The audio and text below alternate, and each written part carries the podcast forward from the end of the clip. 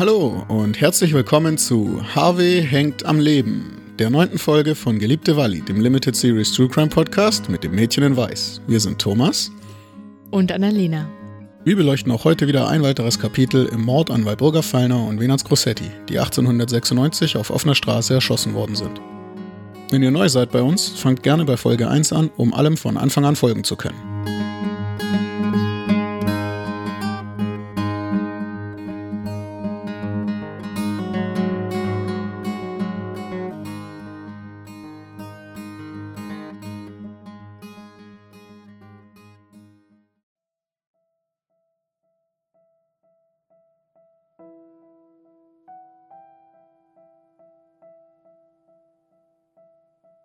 Here and There, Mercury News, 23. August 1896.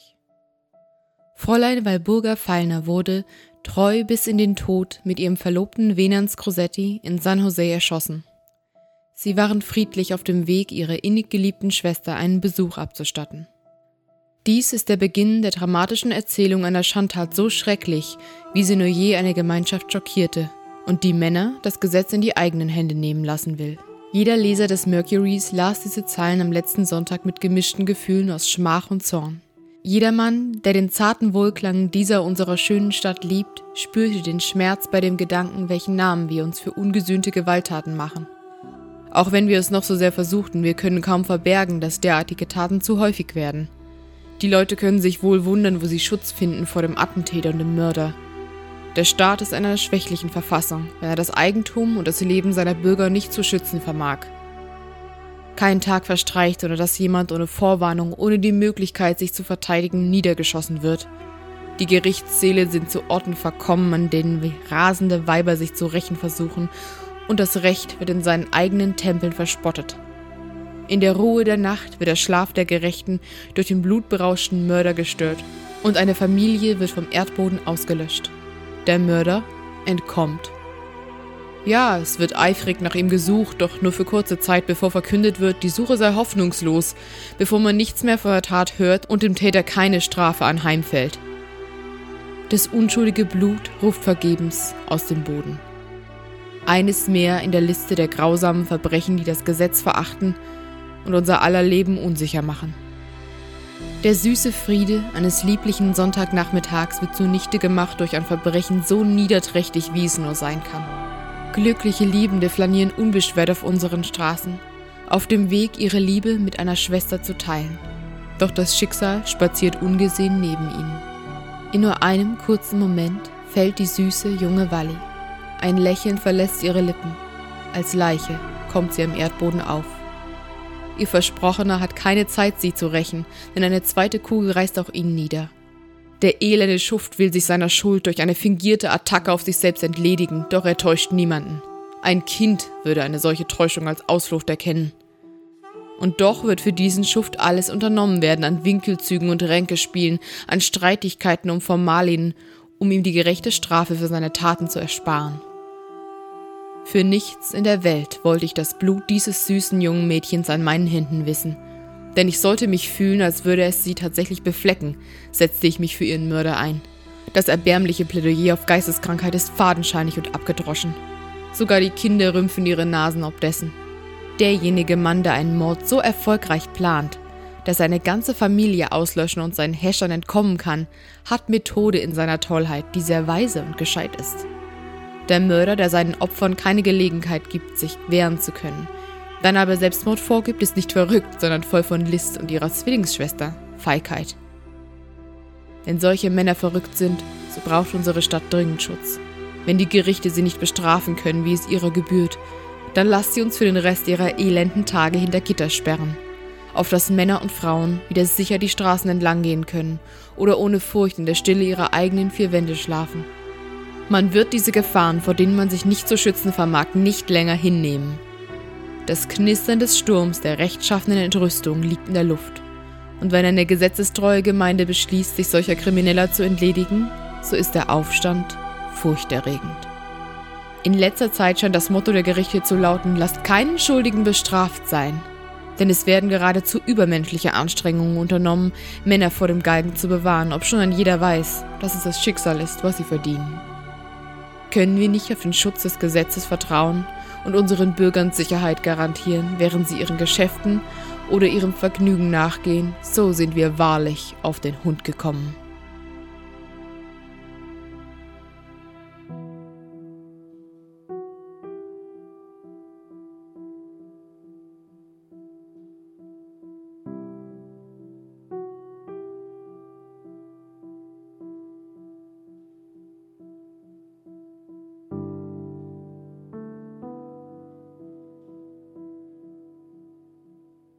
Wir haben jetzt relativ lange um den heißen Brei rumgeredet, was jetzt eigentlich mit Harvey Allender passiert ist, nachdem man ihn ja gefasst hatte nach seiner Tat und wollen heute mal das Geheimnis lüften, was denn aus ihm wurde. Das letzte, was wir von ihm wissen, war ja, dass er zum Tod am Strang verurteilt wurde und dann ähm, im Dezember 96 eigentlich auch hängen sollte. Hm.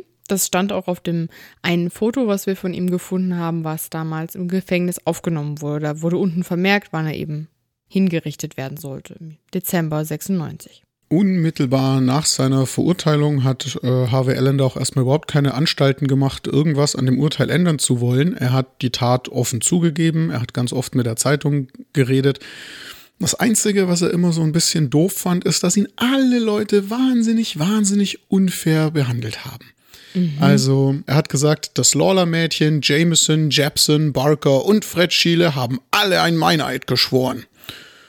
Ja, weil eigentlich war es Schiele, der immer davon geredet hätte, die Dagos wollten Ellender fertig machen. Das war dieses, okay. hm. ja, dieses nicht ganz so nette Wort, was Ellender selbst immer zu Italienern gesagt hat, ne? Hm. Und nicht nur hat Schiele immer gesagt, dass die Dagos Allender fertig machen wollen. Hm. Schiele hatte sogar recht damit, weil, so sagt Harvey Allender wieder, John und Venans haben ihn einmal mit Fahrrädern verfolgt und bedroht. Was? Und daraufhin erst haben Chief Kidward und äh, der Bezirksstaatsanwalt Harrington Allender die Lizenz für die Waffe gegeben. Ach, so war das. Ach, gut zu wissen. Die haben ihn dann verfolgt mit ihren gefährlichen Fahrrädern und haben ihm aufgelauert oder wie? Das habe ich wirklich noch nie gelesen. Ja, ja, ist so, ist so. okay. Allender beschwert sich außerdem drüber, dass der Bezirksstaatsanwalt Harrington in der Verhandlung dann der Jury erzählt hat, dass Allender eine, ja, profligate war das Wort, was benutzt wurde, also eine, eine verschwenderische Frau gesucht haben soll, die ihn aushält und dass er das überall so quasi rumerzählt hat und dass das wohl schon jeder wusste und und und. Aha. Ja, ja. Das ist alles, das ist alles Zeug, was Ellen da im Nachhinein der Zeitung erzählt hat. Und es hat Harrington, also der, der quasi Venans und Wally vertreten hat, seiner Meinung nach gesagt, oder wie? Ja, genau, der Staatsanwalt. Hat mhm. das, hätte das wohl der ganzen Jury erzählt. Interessant. Eine weitere Ausrede, die Ellen da jetzt bringt, ist, an dem Tag der Tat, da wollte er zu seinem Onkel gehen. Mhm. Dann hat er sich aber irgendwie anders entschieden, weil sein Onkel hatte Besuch und der gute Harvey hatte auf den Besuch keine Lust. Und dann hat er zufällig Wally und Venans getroffen. Aha. Und Venans hat ihn dann vors Schienbein getreten. ja, ja. Daraufhin hat Allender dann die Waffe gezogen. Venans hat ihm die Waffe aus der Hand geschlagen und auf ihn eingetreten. Oh und dann hat sich in diesem Struggle, in, in dieser Handgreiflichkeit, hat sich dann der Schuss gelöst und Allender hat eben dann auf, auf Venans geschossen. Was? Das sind alles Aber Sachen, die Allender der Zeitung gegenüber erzählt hat. Aber ich meine, das haben doch so viele Leute gesehen und bezeugt, nein, was passiert nein, ist. Nein, die lügen alle. Die haben alle einen Meineid geschworen. Oh. Alle, alle Zeugen, alle Zeugen, ja. Leute, die ja. da waren. Alles alle klar. Zeugen hatten ganz persönlich was gegen Harvey Allender und wollten sich mit ihren Aussagen nur an ihm rächen. Hat er zumindest tatsächlich in, einer, in einem Zeitungsartikel so darstellen können, der am 19. September 96 erschienen ist. Weißt du, was mich so ein bisschen wundert immer? Auf der einen Seite sagt er ja am Anfang, ja, okay, ich habe diese Tat begangen, äh, es, ist, es ist richtig, dass ich eingesperrt wurde. Und dann auf der anderen Seite sagt er aber, dass das alles nur eine Verkettung von unglücklichen Zufällen gewesen wäre und dass er eigentlich gar nicht schuld daran wäre und so weiter. Das, das irritiert mich irgendwie, weißt du, weil entweder man ist jemand, der sagt, oh mein Gott, äh, ja, ich habe hier eine ganz schlimme Tat begangen und es tut mir leid und äh, alles, was mir jetzt widerfährt, habe ich verdient. Oder man sagt, nein, ich bin unschuldig und das war einfach nur ein dummer Zufall. Die anderen waren genauso schuld daran wie ich und ich habe mich nur gewehrt. Ja, oder man macht es halt wie Harvey Allender und sagt, ja, ich habe es gemacht, aber ich bin außerdem auch unschuldig. Ja. Das ist ein bisschen wie so Leute, die beim Diskutieren dann irgendwann sagen, ach ja, äh, äh, einigen wir uns doch einfach drauf, dass wir uns nicht einigen, aber ich habe ja recht. Oder wie so Leute, die, weiß ich nicht, die dann immer so übertrumpfen wollen, die dann sowas sagen wie, es ist ja kein Wettbewerb. Klammer auf, aber wenn es einer wäre, hätte ich gewonnen, Klammer zu. Dieses, dieses, weißt du, das Sympathische. ist so. Ja, ganz, ganz nette Art und Weise. Das kennst du auch von einem netten jungen Mann, ne? hm, ja, schon irgendwie. Hm.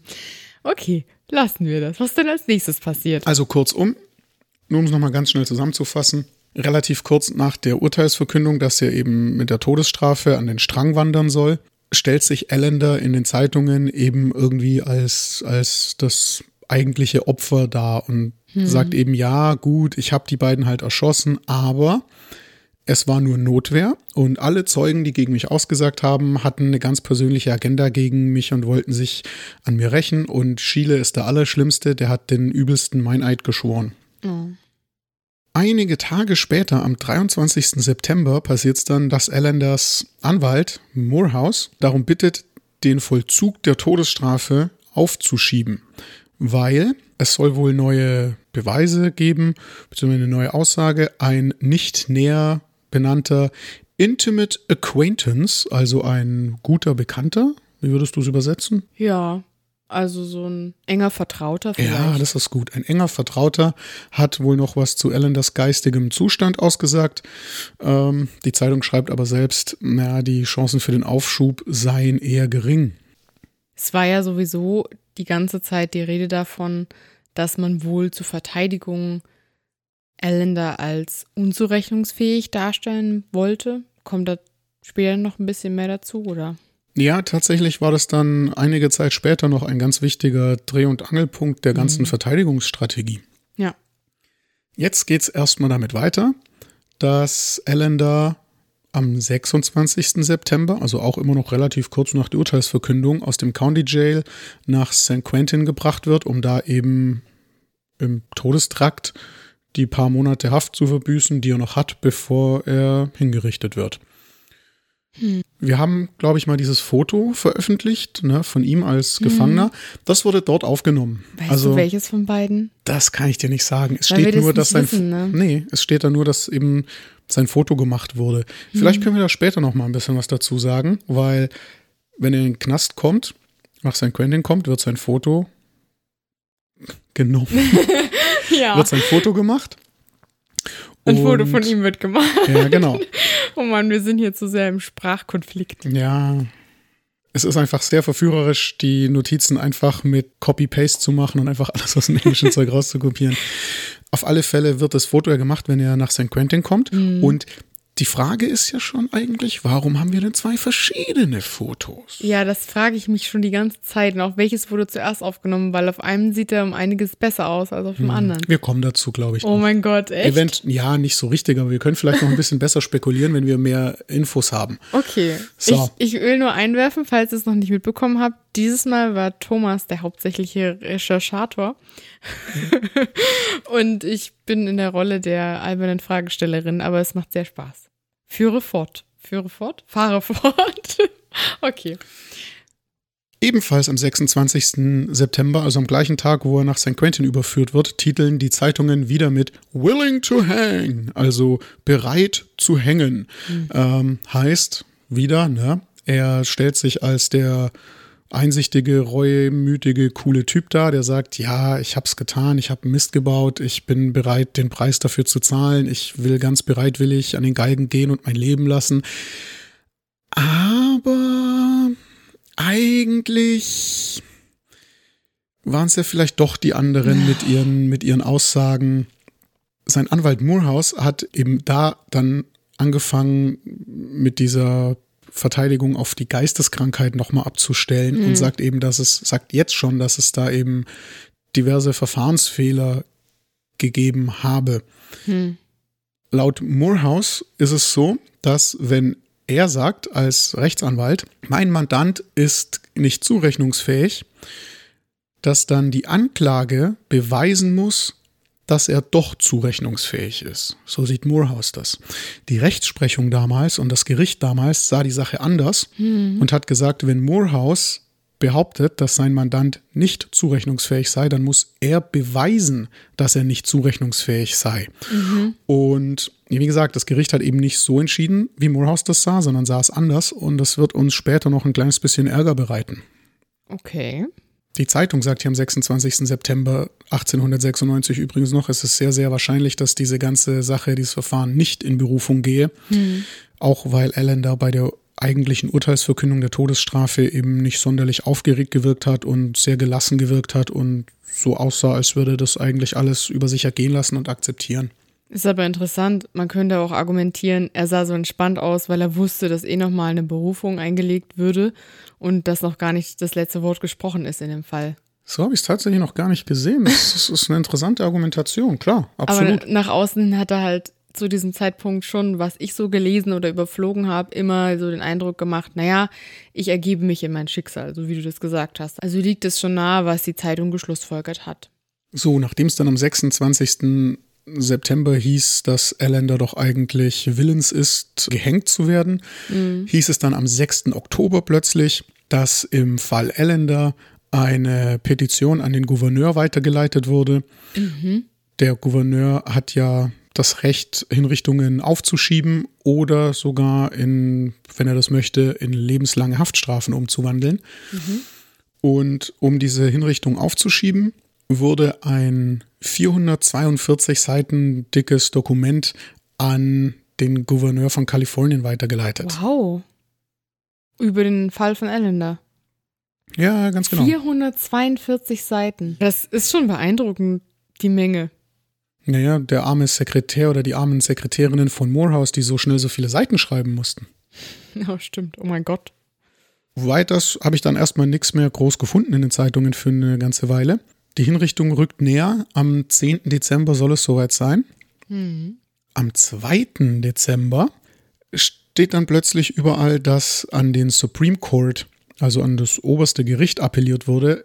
Aus dem Zusammenhang entnehme ich, dass es hier um den obersten Gerichtshof von Kalifornien geht und nicht an, mhm. um den obersten Gerichtshof der gesamten USA. Mhm. Ja, also da steht nur so eine ganz kurze äh, Nachricht, ne? Du kennst das ja auch aus deiner eigenen Recherche. In den Zeitungen standen ganz oft nur so ganz kurze, hm. drei, vierzeilige ja. Sachen drin. Und da stand eben, ja, gestern wurde im Allender-Fall an den Supreme Court appelliert. In einer anderen Zeitung erfahren wir dann am gleichen Tag auch ein bisschen, was da so drin stand in diesem Schreiben, was dem Supreme Court äh, vorgelegt wurde. Allender wollte eine neue Verhandlung. Mhm. Was genau dafür seine Gründe waren, ich glaube, es ging da auch wieder darum, dass die Zeugen ach, doch alle beeinflusst waren und eben auch um diese Auslegung der Nichtzurechnungsfähigkeit. Mhm. Interessant ist allerdings, dass äh, dieser Antrag für eine Neuverhandlung ja am 2. Dezember einging und er am 11. Dezember ja gehängt werden sollte weil während dieser Antrag jetzt bearbeitet wurde, ist natürlich der Zeitpunkt, der für die Hinrichtung angesetzt worden ist, verstrichen. Ach. Na, also hat Moorhouse es erstmal geschafft, dass sein Mandant nicht am 11. Dezember 1896 hängen muss. Hm, haben sie ja ganz gut eingefädelt, ne? Der Öffentlichkeit war das nicht sofort so klar, aber auch am 8. Dezember haben es dann alle gewusst, als die Zeitungen wieder getitelt haben. Die Exekution von Harvey Allender für den Mord an Walburga Feiner wird nächsten Freitag nicht stattfinden, dem Datum, das von Judge Lorigan festgesetzt wurde. Warden Hale bestätigte gestern den Erhalt einer beglaubigten Kopie des Berufungsantrags von J.B. Kerwin, einem von Allenders Anwälten. Also hat er jetzt nicht nur den einen Anwalt Morehouse gehabt, sondern auch den Kerwin. Ja, Morehouse hatte ein Team von Anwälten unter sich. Wow.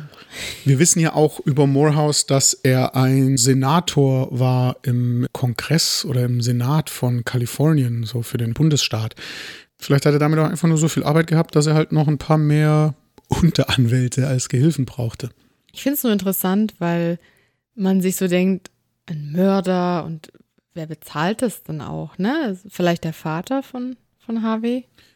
Thomas Allender hat sehr viel bezahlt, ja. Es sehr stand, viel Geld gelassen, ne? Das ja, habe ich mal irgendwo gelesen. Es stand in mehreren Artikeln, dass er sich selbst äh, geradezu ruiniert hat finanziell, um seinem Sohn Beistand äh, leisten zu können. Um ihn vielleicht vor dem Tode zu retten, aber ob er das geschafft hat, das finden wir noch raus. Um ihn vor dem Tod am 11. Dezember 1896 zu retten, hat es auf alle Fälle mal funktioniert. Mhm. So, 2. Dezember 96, Ellender geht vor dem Supreme Court von Kalifornien in Berufung.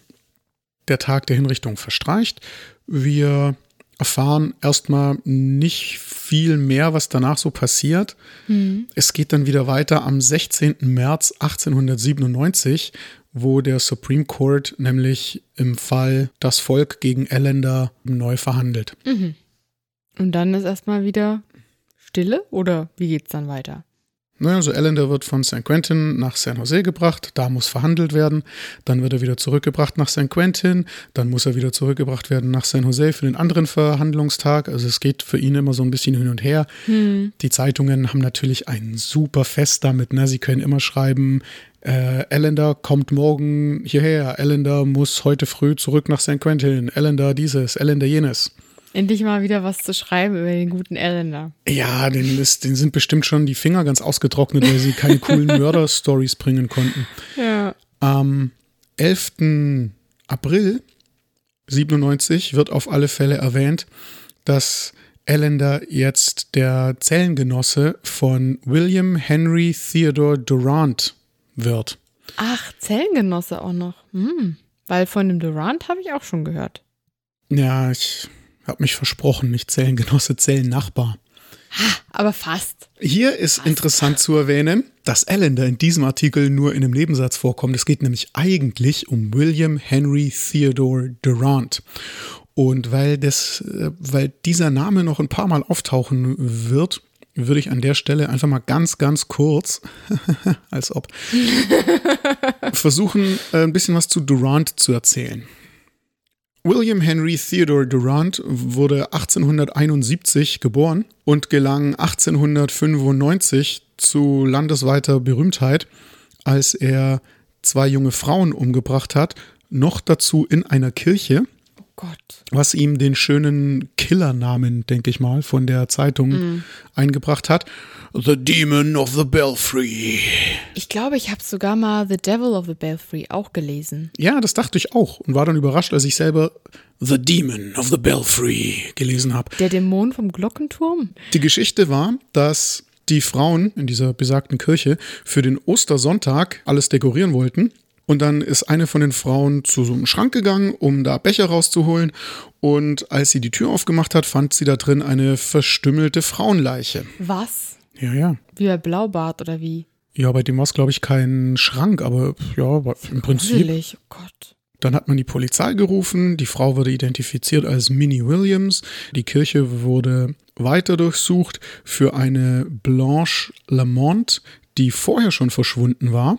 Irgendwie hat dann irgendwer sich dran, ja Moment, aber wir haben schon nach der Blanche gesucht, aber irgendwie, ich glaube, wir haben im Glockenturm noch nicht nachgeguckt.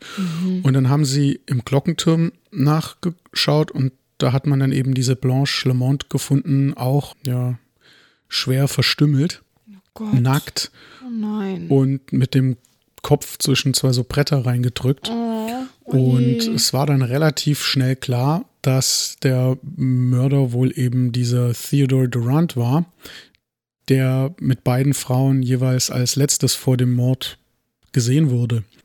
Und Durant war eben auch so jemand, der hat die ganze Zeit seine Unschuld beteuert, trotz äh, überwältigender Beweise gegen ihn eigentlich. Und äh, zwei junge tote Frauen, grausam verstümmelt, in der Kirche an Ostern. Du kannst dir vorstellen, die Zeitungen hatten ein absolutes Fest mit ja, diesem ich Fall. habe auch super viel über den gehört. Weiß man denn was über sein Motiv? So tief wollte ich in den Fall gar nicht eintauchen. Zu Durants Motiv weiß ich jetzt erstmal nichts zu sagen. Nur irgendwas muss der auch an sich gehabt haben. Ich bin drüber gestolpert, dass er Bilder von sich hat machen lassen im Gefängnis, um seine Anwaltskosten zu bezahlen. Genauso wie ein anderer Verbrecher, von dem wir das auch schon mal gehört haben. Ja.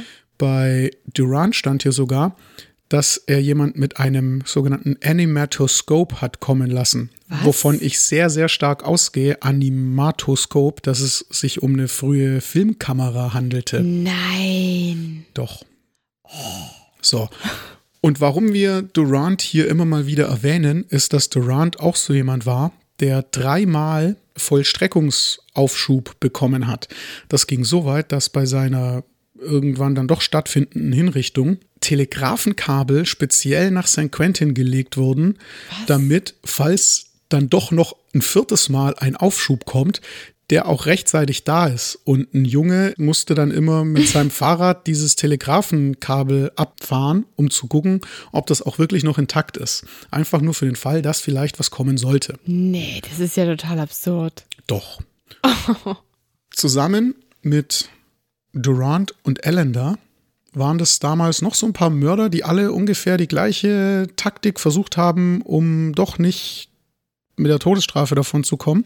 Das war außer Allender mit dem Doppelmord und Durant mit dem Doppelmord ein gewisser Salter D. Warden, ein Mitglied der American Railway Union, der bei einem Streik 1894 einen Zug hat entgleisen lassen, wo fünf Leute umgekommen sind. Ach, warte ein, mal, war das der Railway Murderer? Genau, der. Ich habe da immer gedacht, der hätte irgendwie so Agatha Christie-mäßig in einem Zug Menschen umgebracht mir war nicht klar, dass das so eine Streikaktion war und vor allem, warum dann er nur alleine? Das waren doch da bestimmt mehrere Beteiligte. Ja, vielleicht war er das Opferlamm oder vielleicht mhm. war er der Entscheider oder keine Ahnung was. Bei diesem Unfall sind fünf Leute umgekommen, wie gesagt. Einer davon war wohl Zivilist oder Passagier und die anderen vier waren Nationalgardisten oder sowas, die quasi extra auf dem Zug waren, um sich gegen die Streikenden zur Wehr zu setzen. Ne? Ein Streik damals ah. war noch ein bisschen was anderes. Ja, ja, also stimmt. auf die Barrikaden gehen hatte da noch eine andere Bedeutung. Ne? Aber krass. Ich habe ja ein paar Headlines überflogen und da kam mir das immer so vor, als wäre das irgendwie jemand, der Leute im Zug ermordet hat.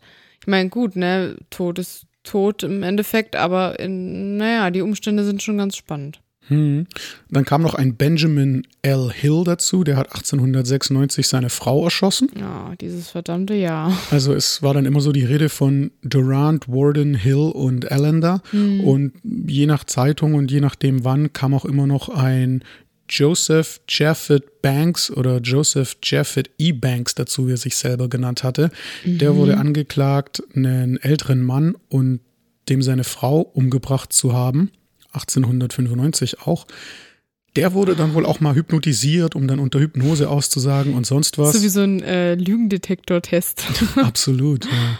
Und bei E-Banks fand ich zwei Sachen ganz interessant. Zum einen, er hatte wohl einen weißen Elternteil und einen schwarzen Elternteil. Deswegen war natürlich in den Zeitungen damals völlig normal, dass man eben diesen nicht ganz so korrekten Begriff für diesen Umstand dass man quasi so dieses altmodische Wort für Leute, wo man heute sagt, Mixed Race, dann verwendet hat. Ja, ganz genau. Mhm. Und zum anderen, trotz allem, waren die Zeitungen bei E-Banks, ja, weiß nicht, die waren irgendwie mehr so auf E-Banks Seite. Mhm. So, dass das alles irgendwie kein Hand und Fuß hat und mit der Anklage und dass das alles nicht so ganz passt und naja, das fand ich irgendwie interessant, weil bei den anderen Vieren waren die Zeitungen ja absolut, naja, gegen die Mörder, was man als Zeitung ja. auch.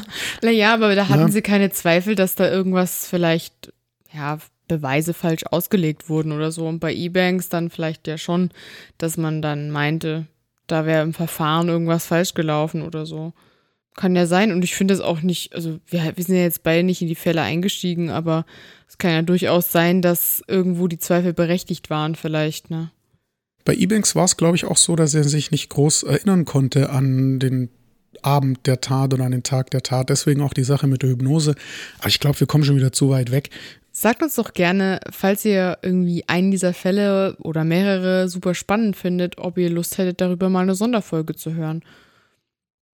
Könnt ihr uns gerne mal schreiben auf Instagram oder eine E-Mail. Wichtig für unsere momentane Nicht-Sonderfolge ist erstmal, wie gesagt, Durant, Warden, Hill und Allender haben alle mit diversen legalen Winkelzügen und Kniffen und Tricks versucht, ja, dem Tod von der Schippe zu springen. Hm. Und das war damals ja auch nicht üblich, dass man das gemacht hat, weil ja zum Beispiel auch Todesurteile durchaus schneller vollstreckt werden sollten. Das war ja das Ziel. Heute ist es ja häufig so, dass Menschen dann einfach sehr, sehr lange im Gefängnis bleiben und gar nie wirklich umgebracht werden glücklicherweise. Aber äh, früher hat man schon versucht, das schnell über die Bühne zu bringen. Ne? Man hat ja gesehen, der Mord ist im August passiert und er sollte ursprünglich im Dezember hingerichtet werden. Ganz genau. Und das war schon für die damalige Zeit eher ungewöhnlich, dass man da in Berufung gegangen ist, oder? Ja, ich meine, wir haben ja in der entsprechenden Folge das auch mal kurz angesprochen. Mord im August, Hinrichtung im Dezember und dann gibt es trotzdem noch Zeitungen, die schreiben, also eigentlich müsste man den an den nächsten Pfahl knüpfen, weil jetzt hat er noch drei Monate länger zu leben. Die stehen Mhm. dem gar nicht zu, das dauert viel zu lang. Hier juristische Formalitäten, was soll dieser ganze Mist? Also es zeigt ja, dass es auf jeden Fall sehr unüblich war, was da abgegangen ist. Vielleicht haben sie ja die verschiedenen Mörder und ihre Rechtsanwälte dann auch gegenseitig irgendwie, ich will nicht sagen unterstützt, aber dass man halt ein Beispiel hatte, dass einer als gutes Beispiel voranging und die anderen dann mitgemacht haben und gesagt haben, ach, wir, wir werden diesen Trick auch mal versuchen oder Ja, diese so war's. Herangehensweise. Und deswegen war das dann so eine Gruppe von Leuten, die das. Genau so war's. es wurde dann auch ständig gesagt, hier Allender probiert's jetzt mit dem Durant-Trick und Warden probiert's jetzt mit dem Allender und dem Durant-Trick und sowas. Also es war ganz genau so, wie du es gesagt hast. so, wir kommen zurück zum Supreme Court von Kalifornien, der immer noch nachverhandeln muss. Und am 22. Mai 1897 das Todesurteil des Gerichtes in San Jose bestätigt. Der kalifornische Supreme Court ist auch rechtlich der Auffassung, dass wenn die Anklage sagt, der Mandant ist geisteskrank und deswegen nicht zurechnungsfähig. Entschuldigt bitte dieses Wort, aber es steht damals halt auch immer so drin. Ne? Also, wenn die Verteidigung sagt, der ist nicht zurechnungsfähig, weil, dann ist es die Verteidigung, die das auch beweisen muss. Das hat das Gericht in San Jose so aufgefasst und der Supreme Court von Kalifornien bestätigt das jetzt. Das heißt, Todesurteil ist bestätigt, alles ist in trockenen Tüchern, die Sache ist unter Dach und Fach. Ein drittes Klischee fällt mir gerade nicht mehr ein. Und am 6. Juni, ja, 22. Mai, Todesurteil bestätigt. 6. Juni nochmal großer Aufmacher in den Zeitungen. Willens zu sterben. Mörder Harvey Allender zieht Todesstrafe lebenslanger Haft vor. Er sagt, er wolle keine weiteren Bemühungen in seinem Fall unternommen wissen. Er soll nach San Jose gebracht werden, um erneut zum Tode verurteilt zu werden. Na, also das Urteil vom Supreme Court hat gesagt, ja, das erste Todesurteil war rechtens. Die Zeit für dieses Todesurteil war aber schon vorbei. Deswegen muss er jetzt nochmal nach San Jose gebracht werden, damit in einer neuen Verhandlung nicht die Strafe neu festgesetzt werden kann, sondern nur der Termin der Durchführung der Strafe. Ah, okay. Aber das ist jetzt für mich wieder so irritierend, weil er hat ja alles versucht mit seinem Legal Team, um dieser Strafe zu entrinnen. Und jetzt tut er wieder so, als würde er sich ja schon lange in sein Schicksal ergeben haben. Ja, natürlich. So. Das regt mich irgendwie auf. Ja, und ich will lieber sterben, dann habe ich es hinter mir. Ich will nicht mein ganzes Leben im Knast sitzen und es soll bitte niemand mehr irgendwas unternehmen, damit meine Todesstrafe abgemildert oder verschoben wird oder sonst was. Das sagt er alles am 6. Juni. Am 10. Juni gehen Allanders Anwälte zum United States Circuit Court, der also noch eine Instanz über dem kalifornischen Supreme Court ist, um Berufung einzulegen. Oh nein! nicht dein Ernst. Oh. Das kann nicht sein. Doch klar. Oh Gott. Rat mal, worauf sie plädieren. Hm, was könnte das sein? Oh, vielleicht Unzurechnungsfähigkeit, just a guess. Ja, ja, unzurechnungsfähig, weil, Geisteskrank. ja, das böse G-Wort. So.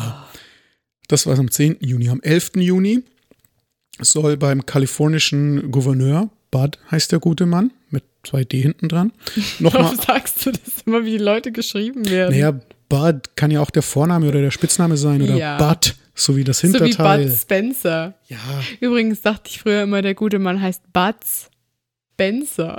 hm, ist okay. Just a random fact. So wie ich immer denke, der ARD-Rechtsexperte heißt Kairo Degra. Das ist so strange. Okay.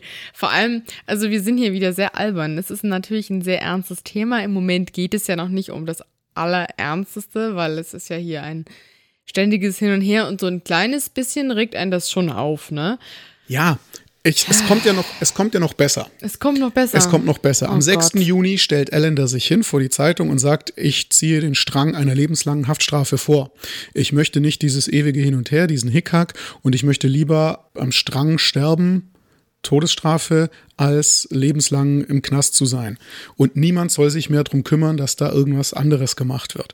Am 10. Juni reicht sein Anwalt eben die Berufung ein und am 11. Juni, stell dir das vor, einfach nur für den Fall, dass er in einer erneuten Verhandlung bei der höheren Instanz, bei dem Circuit Court, wieder zum Tode verurteilt wird, reicht sein Anwalt jetzt schon beim Gouverneur eine Petition ein, um dieses erneute Todesurteil, von dem wir noch gar nicht hundertprozentig wissen, dass es kommt, in lebenslang abzumildern. Oh, was? Also, eins muss man dem Elender lassen, sein Anwalt hat er gut ausgesucht, ne? Tja, Der, der, legt sich ganz schön ins Zeug. ja, der ist wie so ein, weiß ich nicht, so eine Opossum-Mutti oder sowas. Das ist so, das ist so krass. Ich frage mich zu diesem Zeitpunkt auch, vielleicht ist es ja auch so, dass Elender jetzt genug hat und tatsächlich sterben will. Und weiß ich nicht, sein Vater sagt aber zum Anwalt, nein, bitte machen Sie alles, was Sie können. Ich will nicht, dass mein Sohn äh, hängen muss. Das weiß man ja gar nicht, ne? Kann ja auch sein. Aber gut, ich meine, Elender war ein scheinbar ja mündiger Mensch, erwachsen. Und wenn Ja. er jetzt gesagt hätte, machen Sie nichts mehr, dann hätten die nichts tun können, oder? Ich weiß es nicht so richtig. Ich glaube dieser ganzen Sache, die Ellender immer so sagt, auch nicht so viel. Man bekommt schon bei allem irgendwie den Eindruck, dass er sich einfach nur toll findet und dass er es einfach genießt, im Mittelpunkt zu stehen und dass er da so ein bisschen so ein Image von sich aufbauen möchte. Weißt du? Äh, hier, ich will ja gar nicht und Ich naja, die anderen machen immer. Ja, genau. Ja, ist auch schön, ne? Weil die Leute in der Zeitung ja lesen können, dass er immer wieder versucht, dem zu entgehen. es passt irgendwie nicht so richtig zusammen, wie er sich verhält und was er so von sich gibt.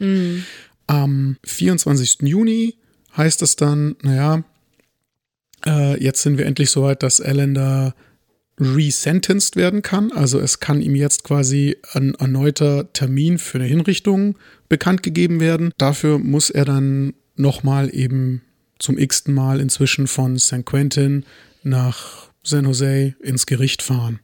Wie ernst es ihm damit ist, dass er wirklich hängen will und nichts anderes, erfährt man an diesem Tag auch ziemlich gut. Aha, da bin ich jetzt ja mal gespannt. Am 28. Juni, also Juno 1897, sollte Allender dann erneut verurteilt werden. Das musste in San Jose passieren.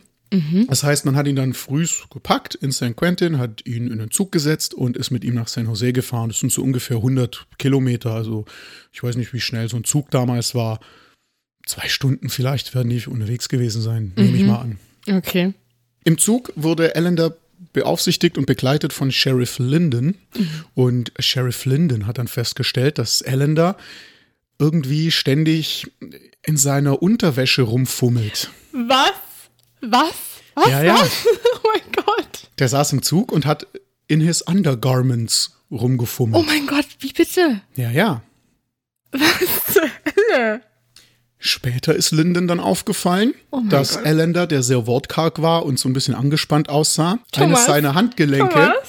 eines seiner Handgelenke mit seiner anderen Hand bedeckt hat und dass er irgendwie an seinen Handschellen rumfummelt. Was ist da los gewesen? Na, Allender hat einen Fluchtversuch unternommen beim Rücktransport. Ja, aber warum hat er dann in seiner Unterwäsche rum? Hat er da irgendwie Werkzeug drin gehabt oder was? Ganz genau. Linden hat ihn dann angeschaut und gesagt, Allender, ich sperr die gern für dich auf, wenn du die unbedingt weghaben willst. Entschuldige. Ich habe ja auch noch ein anderes Paar Handschellen, die halten besser, wenn die hier nicht halten sollten. Ja, ist klar. War da wieder der, der Mann am Werk, der diesen Artikel geschrieben hatte, in seiner Freizeit gerne Penny Dreadfuls geschrieben hat. ha? Na, oder Linden war einfach eine coole Sau. Ihr könnt euch Linden gerne mal anschauen. Ich glaube, der war schon irgendwie eine coole Sau, der Typ. Hast du ein Bild von dem gefunden? Na klar. Oh, wie cool. Ja, das kommt alles auf Instagram.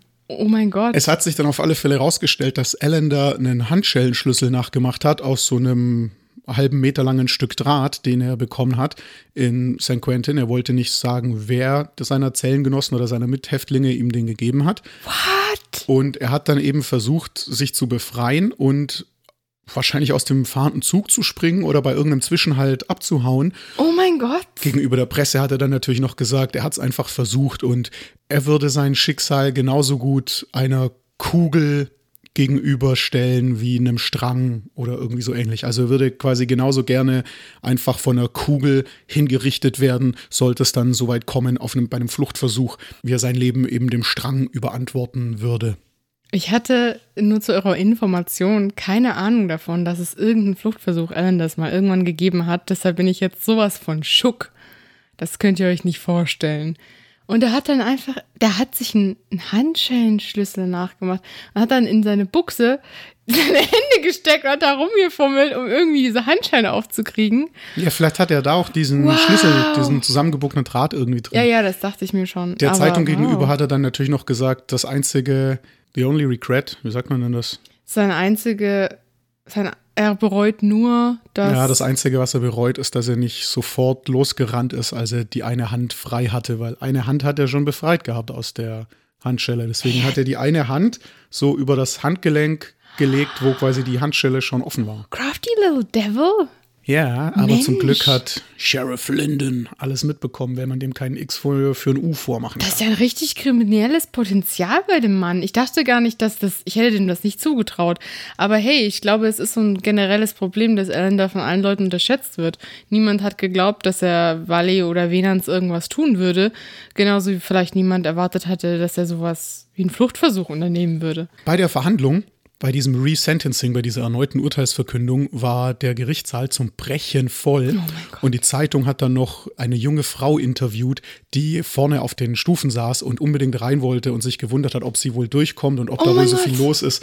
Und das, ach, ich werde einfach mal versuchen, am Seiteneingang reinzukommen, hm, obwohl wahrscheinlich sind da auch schon ganz viele Frauen drin und sitzen alle in den ersten Reihen. Ach, ich versuch's trotzdem mal. Und sie hat ihm wohl äh, Küsschen zugepustet und sowas. Was? Aber hat dann festgestellt, dass nur Männer oder fast nur Männer im Saal waren und dann war sie ganz glücklich und es stand Bitte? dann auch so drin. Ja, ja, es stand dann auch so oh drin. Oh mein Gott, was zur Hölle ist da los, Mensch? Es stand dann auch drin, dass sie noch mit ihm geredet hat. Also sie Was? hat dann noch sie irgendwie. Hat mit ihm geredet? Ja, sie hat irgendwie, wie war das formuliert? Oh sie hat ihn irgendwie von Mutual Acquaintances gegrüßt, also von gemeinsamen Bekannten. Von gemeinsamen Bekannten irgendwie gegrüßt und Grüße ausgerichtet und über die geredet und sonst was. Und es stand auch drin, dass Ellender darauf wohl sehr einsilbig geantwortet haben sollte. Also oh. entweder der hatte irgendwie gar keinen Bock oder vielleicht war das auch nicht so eine krasse Verehrerin. Das gibt es ja immer mal wieder, dass mhm.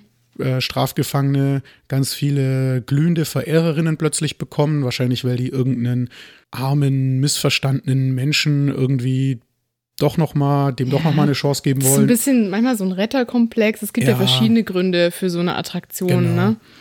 Also mhm. entweder die war so eine oder das war irgendwie so ein den Finger in die Wunde drücken, weil warum antwortet er sonst einsilbig? Er hat sich ja super toll gefunden. Entweder er antwortet einsilbig, weil er doch noch mal zum, zum Tod verurteilt wurde mhm. und im September hängen sollte, im September 97. Und er war einfach super unglücklich. ja, das. Oder es war halt wirklich so ein ähm, wie, ja. so ein, wie so ein Sticheln. Die sagt übrigens auch noch Bescheid. Mhm. Und die so und so lässt dich auch ganz lieb grüßen. Toll. Ja, so, so um, um zu zeigen, dass er es nicht nötig hat, ne? So ein bisschen vielleicht. Ja, vielleicht auch. Das könnte auch so sein, dass er dann auch, ja, diesem mürrischen, darken Typ irgendwie gerecht werden das könnte wollte. natürlich auch sein. Das wäre jetzt noch eine dritte Möglichkeit, die ich gar nicht so bedacht hatte. Aber wow, sie hat ihm Küsschen zugeworfen? Ja. Das hat sie selber erzählt. Das so stand es in der Zeitung. Es war dass auch sie ganz, das gemacht hat. Na, die Zeitung schreibt, dass sie das gemacht hat. Die Zeitung oh schrieb Gott. aber auch einfach nur in Anführungszeichen, was sie gesagt hat. Da stand nicht, dass die Zeitung mit ihr geredet hätte, dass sie das einem Reporter erzählt hätte. Da stand einfach, das las sich tatsächlich wieder sehr wie ein Penny Dreadful. Sie mhm. saß da und sagte, Ah, ich würde ja so gern da reingehen, aber das ist bestimmt schon ganz voll da alles und bestimmt sind auch ganz viele andere Frauen drin. Ah, und dann sagte sie, aber ich möchte es trotzdem mal versuchen. Also es war wirklich wie so ein, wie so ein Schundroman geschrieben. Oh Gott, ich muss es lesen. Warum ist mir das entgangen? was habe ich gemacht in meiner Recherche die ganzen Monate? Oh mein Gott, Leute. Leute, was sagt ihr dazu? Bitte schreibt uns, was ihr dazu sagt. Ich bin so durch den Wind. und vor allem, also man weiß ja, dass es damals schon so war, dass vor allem bei Mördern oder Leuten, die eben krasse Verbrechen begangen haben, bei so Gerichtsprozessen sehr viele Frauen anwesend waren. Und wir wissen ja auch, dass über 90 Prozent unserer HörerInnen Hörerinnen sind.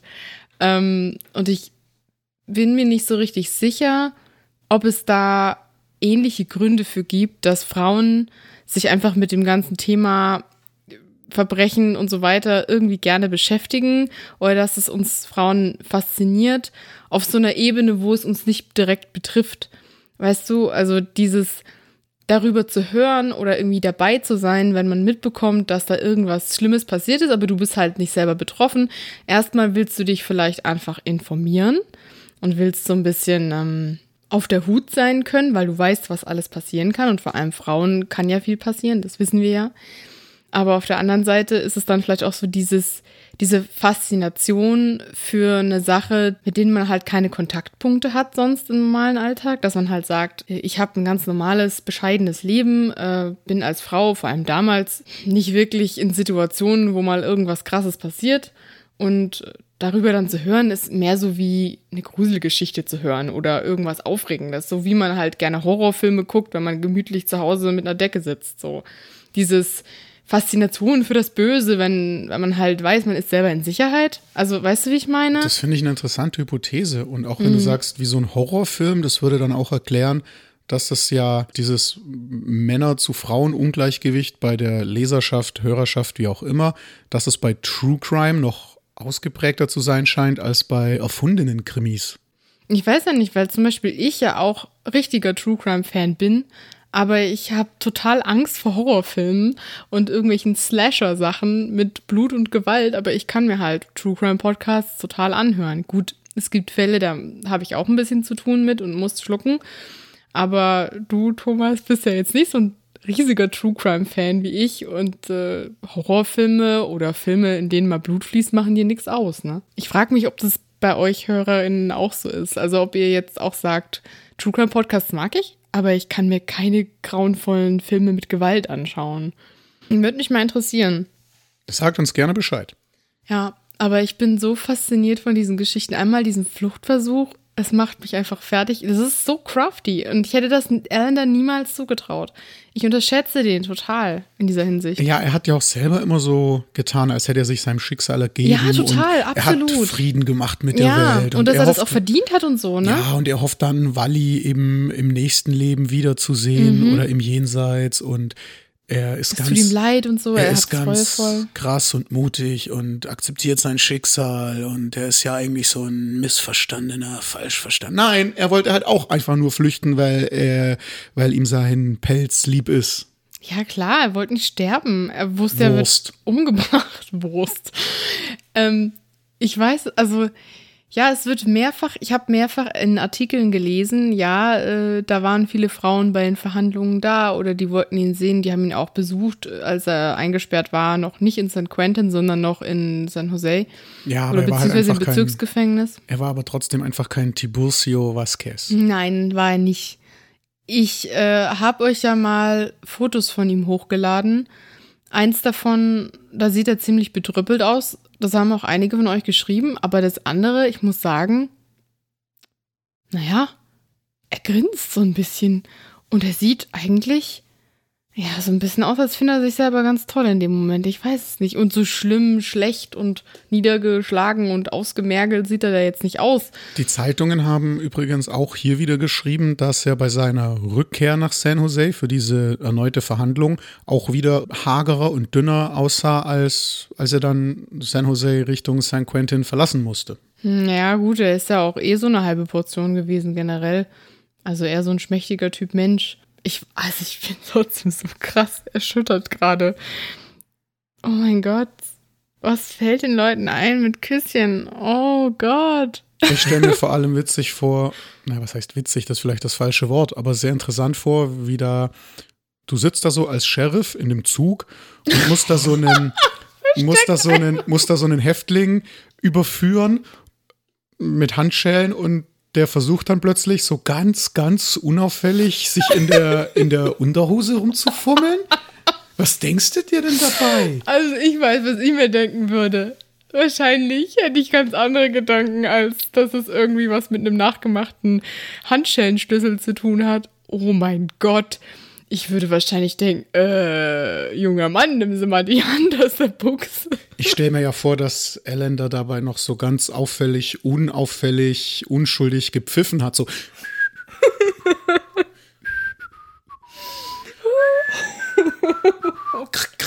blödes Das ist auch gar nicht so einfach, stelle ich mir vor, weil äh, du siehst es ja, du kannst ja nicht richtig hingucken und es ist bestimmt ganz schön frickelig. Na gut, vielleicht war der Schließmechanismus von solchen Handschellen damals noch nicht so super kompliziert oder so und es ging recht leicht, wenn man irgendwas hatte. Aber ich finde es auch krass, woher nehmen denn die Gefangenen den Draht? Was haben die da für Connections gehabt im Knast? Ja, ich weiß es nicht. Die haben wahrscheinlich die schönsten Torpedos in den Rohren für 50.000 Mark das Stück, aber kein Stück Draht für 50 Pfennig. Ja, also Thomas, äh, ich bin absolut erschüttert. Ich äh, weiß nicht, was ich sagen soll. Ich, äh, ja, ich lasse dich jetzt öfters mal in die Recherche stürzen.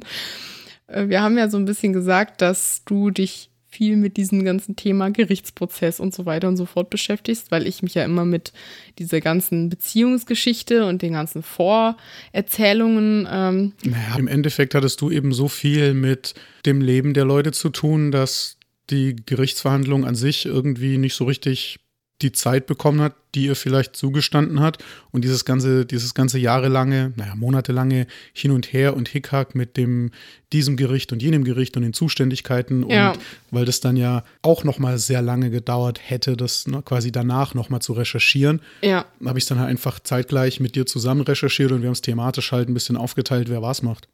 Genau so war das, weil in meiner ursprünglichen Recherche habe ich erstmal nur rausfinden wollen, also das war wirklich schon ein paar Jahre her, ähm, was ist vorgefallen, also wie, wie ist Wally zu Tode gekommen. Da habe ich festgestellt, oh, da war ja der Venans noch mit dabei, der ist auch gestorben. Dann wollte ich halt nochmal wissen, okay, was ist jetzt mit dem Mörder passiert? Ich habe das dann rausgefunden und ähm, habe das dann ja auch erstmal ein paar Jahre ruhen lassen, weil ich ja die wichtigsten Infos schon hatte.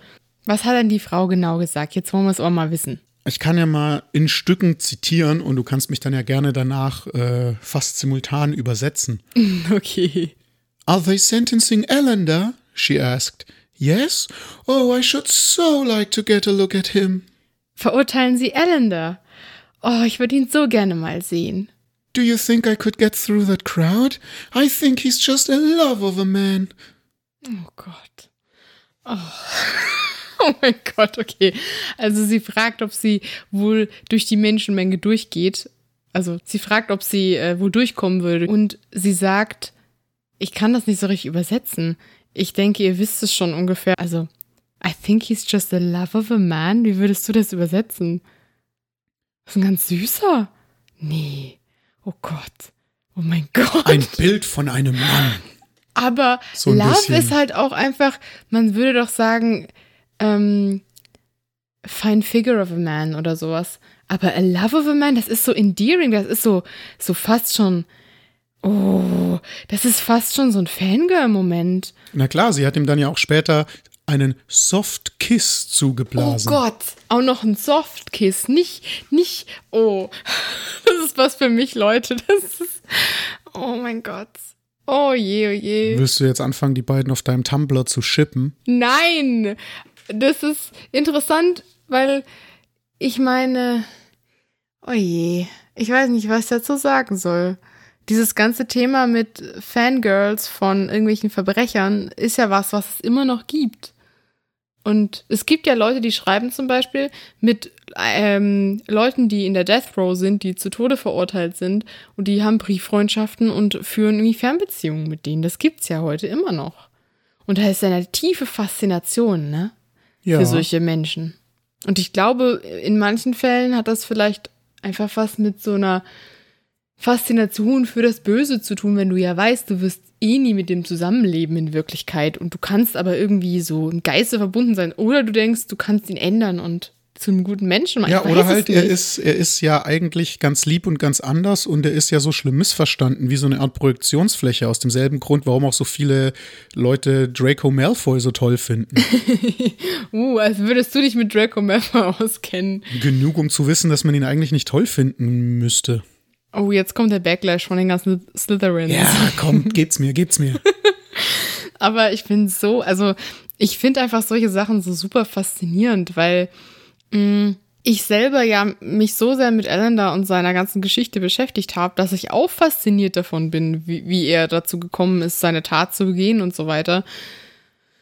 Ich weiß nicht so recht, was ich sagen soll. Dieses dazu. Fangirl wird in der Zeitung ja auch als Pretty Girl beschrieben. Mhm. Die Frage ist natürlich, wie alt war die wohl? Also hätten die eine Frau Mitte 30 damals noch so von mm. oben herab patriarchalisch als Girl bezeichnet in der ich Zeitung? Denke, Oder war das wirklich so eine, so eine Frau Anfang bis, Mitte 20? Ja, ich denke, Teenie bis Ende 20 würde vielleicht noch gehen als Girl, aber ansonsten danach wahrscheinlich eher nicht. Und dann schmachtet die diesen 35-jährigen Doppelmörder an. ja. Mein klar. ja, er hat einen mächtigen Schnurrbart, aber trotzdem. naja, also ich meine, es ist ein, ein Phänomen, was es noch immer gibt. Das heißt, da muss was dahinter sein. Es würde mich sehr interessieren, was es da so für, also vielleicht lese ich auch noch mal dazu, was es so für Erklärungen dafür gibt, warum Leute das machen. Da gibt es sogar einen Begriff für romantisches Interesse an verurteilten Straftätern zu haben. Und es sind tatsächlich meistens Männer dann und Frauen, die eben dieses Interesse hegen. Ist das so ein, so ein richtiger Fachbegriff mit Philie am Ende? Hm, ich glaube. Aha. Mhm. Krass. Mal nachgucken. Lass uns mal nachgucken. Mhm. Wir haben mal nachgeschaut und das Wort, was ich meinte, ist Hybristophilie. Das heißt im Prinzip, ähm, ja, dass man sich von Kriminellen, vor allem eben Leuten, die schwere Straftaten im sexuellen Bereich oder Tötungsdelikte begangen haben, sexuell angezogen fühlt. Naja, wenn man sich von bösen Jungs oder Straftätern angezogen fühlt, dann ist es wahrscheinlich anziehender, je schwerer die Tat war. Wahrscheinlich schon, ja. Ich, wir wissen es natürlich nicht, wir sind ja keine Experten, aber das wird wohl auch Bonnie- und Clyde-Syndrom genannt. Das habe ich auch schon mal gehört. Und Frauen sind da häufiger betroffen als Männer. Es gibt aber wohl, wie wir jetzt gelesen haben, wenig Forschung dazu, welche Gründe das Ganze hat. Was für uns gut ist, weil wenn es keine Forschung gibt, heißt das, dass wir mit viel weniger schlechtem Gewissen einfach wild drauf los rumspinnen können. Also es ist ja auch so, ich meine, ne, ich, wie soll ich das sagen? Ich vermute, dass irgendwo im Randbereich so eine große Begeisterung für das Thema True Crime da auch irgendwie mit reinfällt vielleicht. Zum Beispiel Serienmörder, die sind ja sehr bekannt und die haben ja fast so ein Popstar-Status zum Teil. Ja klar, da gibt es auch so Sammelkarten, wie so Baseballkärtchen oder sowas mit oh Serienmördern Gott. drauf. Ich habe letztens Von wann auch. bis wann aktiv, wie viele Opfer, oh. Besonderheiten, wie so ein Quartett vielleicht sogar. Oh, ich habe letztens auch sowas gesehen, da hat jemand irgendwie Ausmalbilder gemacht von verschiedenen Serienmördern mit deren Waffen und so dem Hintergrund irgendwie so Sachen, die sie benutzt haben, um Leute zu töten. Ja, das war so in dieser True Crime Bubble und ich dachte so, also es hat mir nicht so gefallen. Das geht mir zu weit. Das finde ich nicht gut. Ich habe Interesse an diesen Fällen, aber äh, mich interessieren da eher so die Hintergründe als wie genau die Tat jetzt begangen wurde, um ehrlich zu sein. Ich weiß es nicht. Hier in dem Wikipedia-Artikel kann man auch lesen von einer Forscherin, die wohl gesagt hat, Frauen, die eine ja, schwere Kindheit hatten, die selber missbraucht oder misshandelt wurden, eher dazu neigen oder dass da vielleicht die Wahrscheinlichkeit höher ist, dass sie diese Hybristophilie entwickeln. In ihrem Buch äh, Women Who Love Men Who Kill hat sie das wohl geschrieben. Also sie meinen, die Frauen suchen sich halt einen Mann, den sie kontrollieren können und der sie aber nicht verletzen kann, weil er wird sie ja nie in Wirklichkeit treffen. Also es betrifft dann diese Frauen, die so äh, lange Brieffreundschaften haben, zum Beispiel mit Mördern, die zum Tode verurteilt werden, aber im Endeffekt ewig im Knast sitzen einfach nur. Und den Serienmördern geht es wahrscheinlich darum, einfach nur Kontakt mit der Außenwelt zu haben. Oder vielleicht in ganz krassen Fällen auch um die sogenannten Conjugal Visits. Mhm. Also die ehelichen Besuche, die es vielleicht in dem einen oder anderen Knast noch gibt. Gibt's das, ja? Naja, das gibt's. Ich weiß nur nicht, wie da die Vorschriften und die Richtlinien sind und wie viele einem dazustehen und wann überhaupt und ob überhaupt, wenn man im Todestrakt sitzt oder wie oder was. Und das, was wir so beschrieben haben, ist mehr so diese passive Form. Es wird wohl dann noch eine aktive Form beschrieben, wo die Partnerin auch mitmachen will bei den Taten. Ich habe da auch in anderen Podcasts schon von einigen ja, Killerpärchen zum Beispiel gehört, wo die Frau sich dann aktiv beteiligt hat. Zum Teil hat sie die Opfer angelockt, weil Frauen ja auch ein bisschen vertrauensseliger wirken auf Kinder oder weiß ich nicht generell. Bonnie und Clyde war ja auch so ein Paar, die ganz bekannt sind. Hier sind auch Beispiele angeführt in diesem Wikipedia-Artikel, könnt ihr ja mal reinschauen. Das äh, hm, gibt einem ein bisschen zu denken, aber wir wissen, das Groupie Girl von Ellender war äh, ja keine Ausnahme und dieses ganze Phänomen existiert. Die Gründe sind aber scheinbar noch nicht so richtig geklärt. Kann man sich ja denken. Ich meine, alles, was man sich vorstellen kann, gibt es. Und wenn wir gerne True Crime Podcasts hören, haben wir ja auch irgendwie so eine kleine Faszination mit dem Thema. So, das Resentencing findet statt. Und es gibt eben bestimmte gesetzliche Vorgaben, an die man sich halten muss. Dass, Sag nochmal ganz kurz, was Resentencing ist. Dass er ein neues Datum für die Hinrichtung bekommt. Okay. Nur so als ja, Info. Ist richtig. so, und da gibt es eben gewisse Vorgaben, an die muss man sich halten. Also es muss mindestens so und so viele Tage hin sein und mhm. es darf nicht länger als so und so viele Tage hin sein. Also wird jetzt am 29. Juni beschlossen, dass Allender am 3. September hängen wird. Immer noch im gleichen Jahr, ne? also jetzt am 3. September 1897 soll Allender hängen. Am 23. August steht dann, dass Allender und Hill na, wir erinnern uns, Hill, der seine Frau umgebracht hat, in die Todeszelle gebracht werden. Allender hofft nun doch auf Umwandlung des Urteils in lebenslange Haft durch den Gouverneur. Vielleicht, weiß ich nicht, dass er bei seinem Fluchtversuch die Freiheit so kurz vor der Nase hatte und schon wieder ungesiebte Luft riechen konnte, weiß ich nicht, wie. Auf alle Fälle jetzt doch gerne hier lebenslang. Und dieser ganze Fluchtversuch spricht ja eigentlich total dafür, dass er sich überhaupt nicht in sein Schicksal ergeben hat und gerade auf jeden Fall alles probieren wollte, um nicht sterben zu müssen.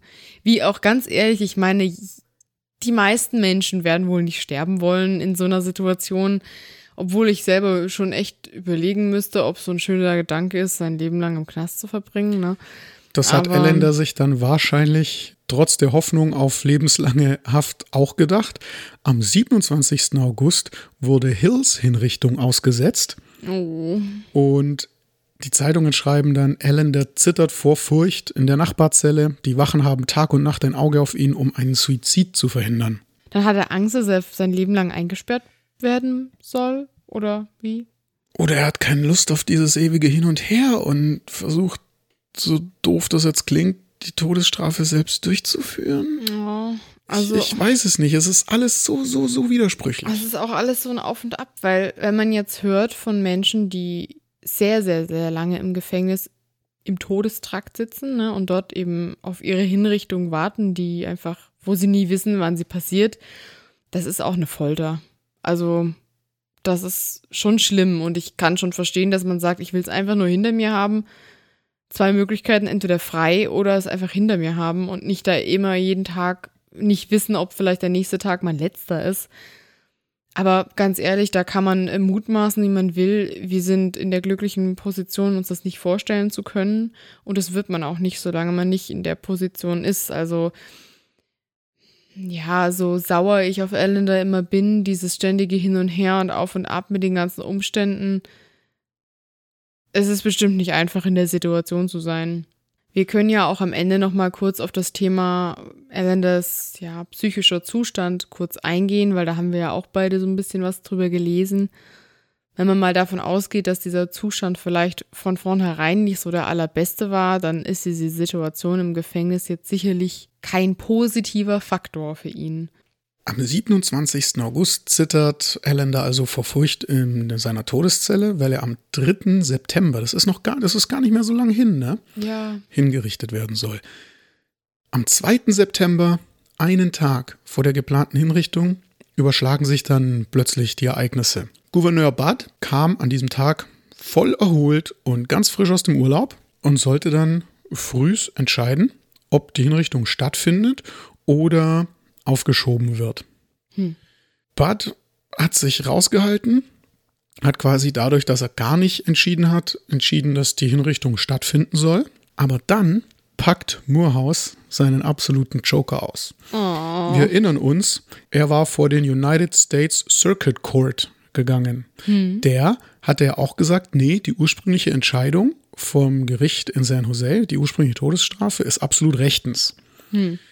Jetzt legt Moorhouse Revision beim Supreme Court ein. Der United States Supreme Court dieses Mal, also das oberste Bundesgericht. Okay. Nachdem das jetzt ja sich um diese Revision kümmern muss und man da ja Allender und alle wieder als Zeugen hören muss, wird die Hinrichtung ausgesetzt. Oh mein Gott. Und was will er jetzt vor diesem Supreme Court noch besprechen? Naja, äh, das ist die nächsthöhere Instanz und er geht quasi mit den gleichen Argumenten wie schon vor den California Supreme Court und den United States Circuit Court eben nochmal vor das alleroberste Gericht. Ne? Mhm. Er, er durchläuft alle Instanzen. Instanzen. Und sagt dann wieder, äh, die Anklage muss beweisen, dass Ellender nicht geisteskrank ist, sozusagen. Genau. Das ist immer noch sein, sein Argument. Das macht Morehouse wirklich einen Tag vor der geplanten Hinrichtung. Also da wissen die Zeitungen teilweise selber nicht, was gerade aktuell ist. Warden Hale, der Warden, der Chefwärter von St. Quentin zum Beispiel, hat schon Einladungen rausgeschickt, um der Hinrichtung beizuwohnen. Also an Sheriff Linden und an Chief Kidward, die offiziellen, Aha. den, die offiziellen, denen man, denen man es halt quasi. macht man dann? Naja, die die sind- Einladungen Ja klar, verschickt. äh, Hinrichtungen sind öffentlich, das ist auch gut so, weil sonst könnte ja irgendwer hinter geschlossenen Türen sonst was machen. Ja, gut, das ist richtig.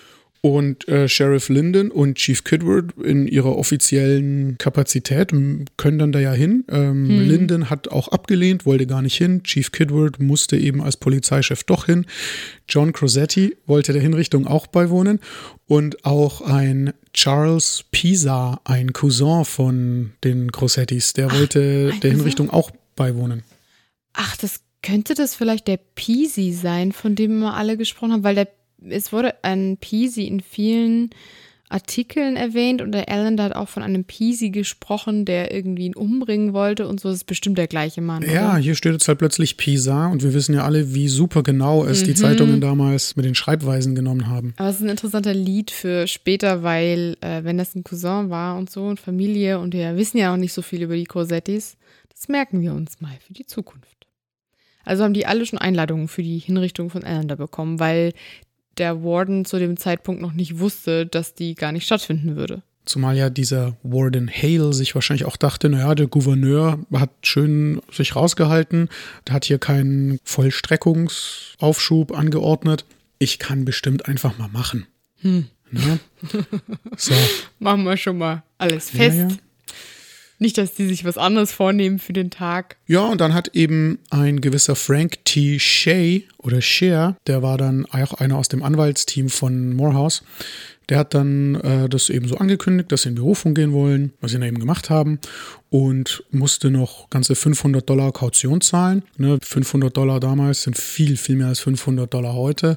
Also kann ich das auch absolut nachvollziehen, wenn die Zeitungen schreiben, dass Thomas Allender sich in den finanziellen Ruin gebracht hat, um seinen Sohn zu retten. Das hat er sogar in Interviews gesagt, dann später. Hm. So, und jetzt muss man eben noch irgendwie rausfinden, wann diese Revision stattfinden soll.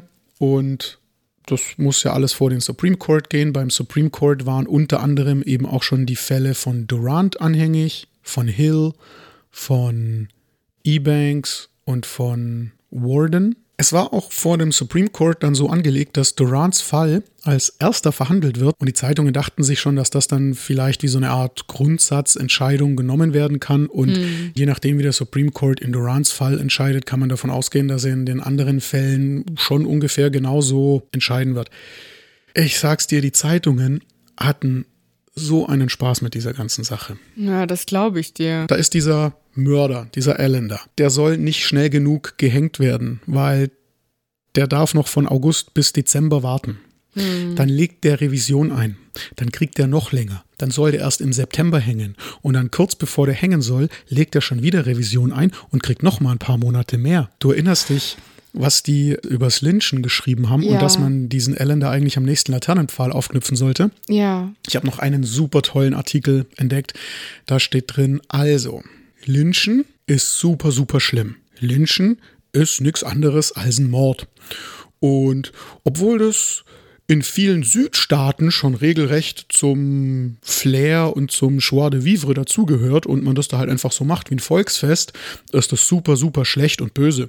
Und es ist super begrüßenswert, dass zum Beispiel Texas speziell ein Gesetz erlassen hat, das Lynchen zu Mord erklärt, mhm. obwohl dieses Gesetz unnötig wäre, weil man weiß ja von Anfang an, dass Lynchen Mord ist und diese komischen, etwas dummen Leute aus den Südstaaten, auf die wir herabschauen, die wissen es halt nicht besser. Sollte aber jemand bei uns in Kalifornien mal auf die Idee kommen, Mörder lynchen zu wollen, dann wäre das absolut nachvollziehbar, weil die ja aus unserer Rechtsprechung so einen Witz machen und unser Recht und unsere Gesetze so vorführen vor der Öffentlichkeit. Also, ne, Lynchen ist schlecht und böse, aber wenn wir es machen, ist es ja vielleicht doch gar nicht so schlimm. Ich finde das oh Gott, da fällt einem doch nichts mehr zu ein. Ne?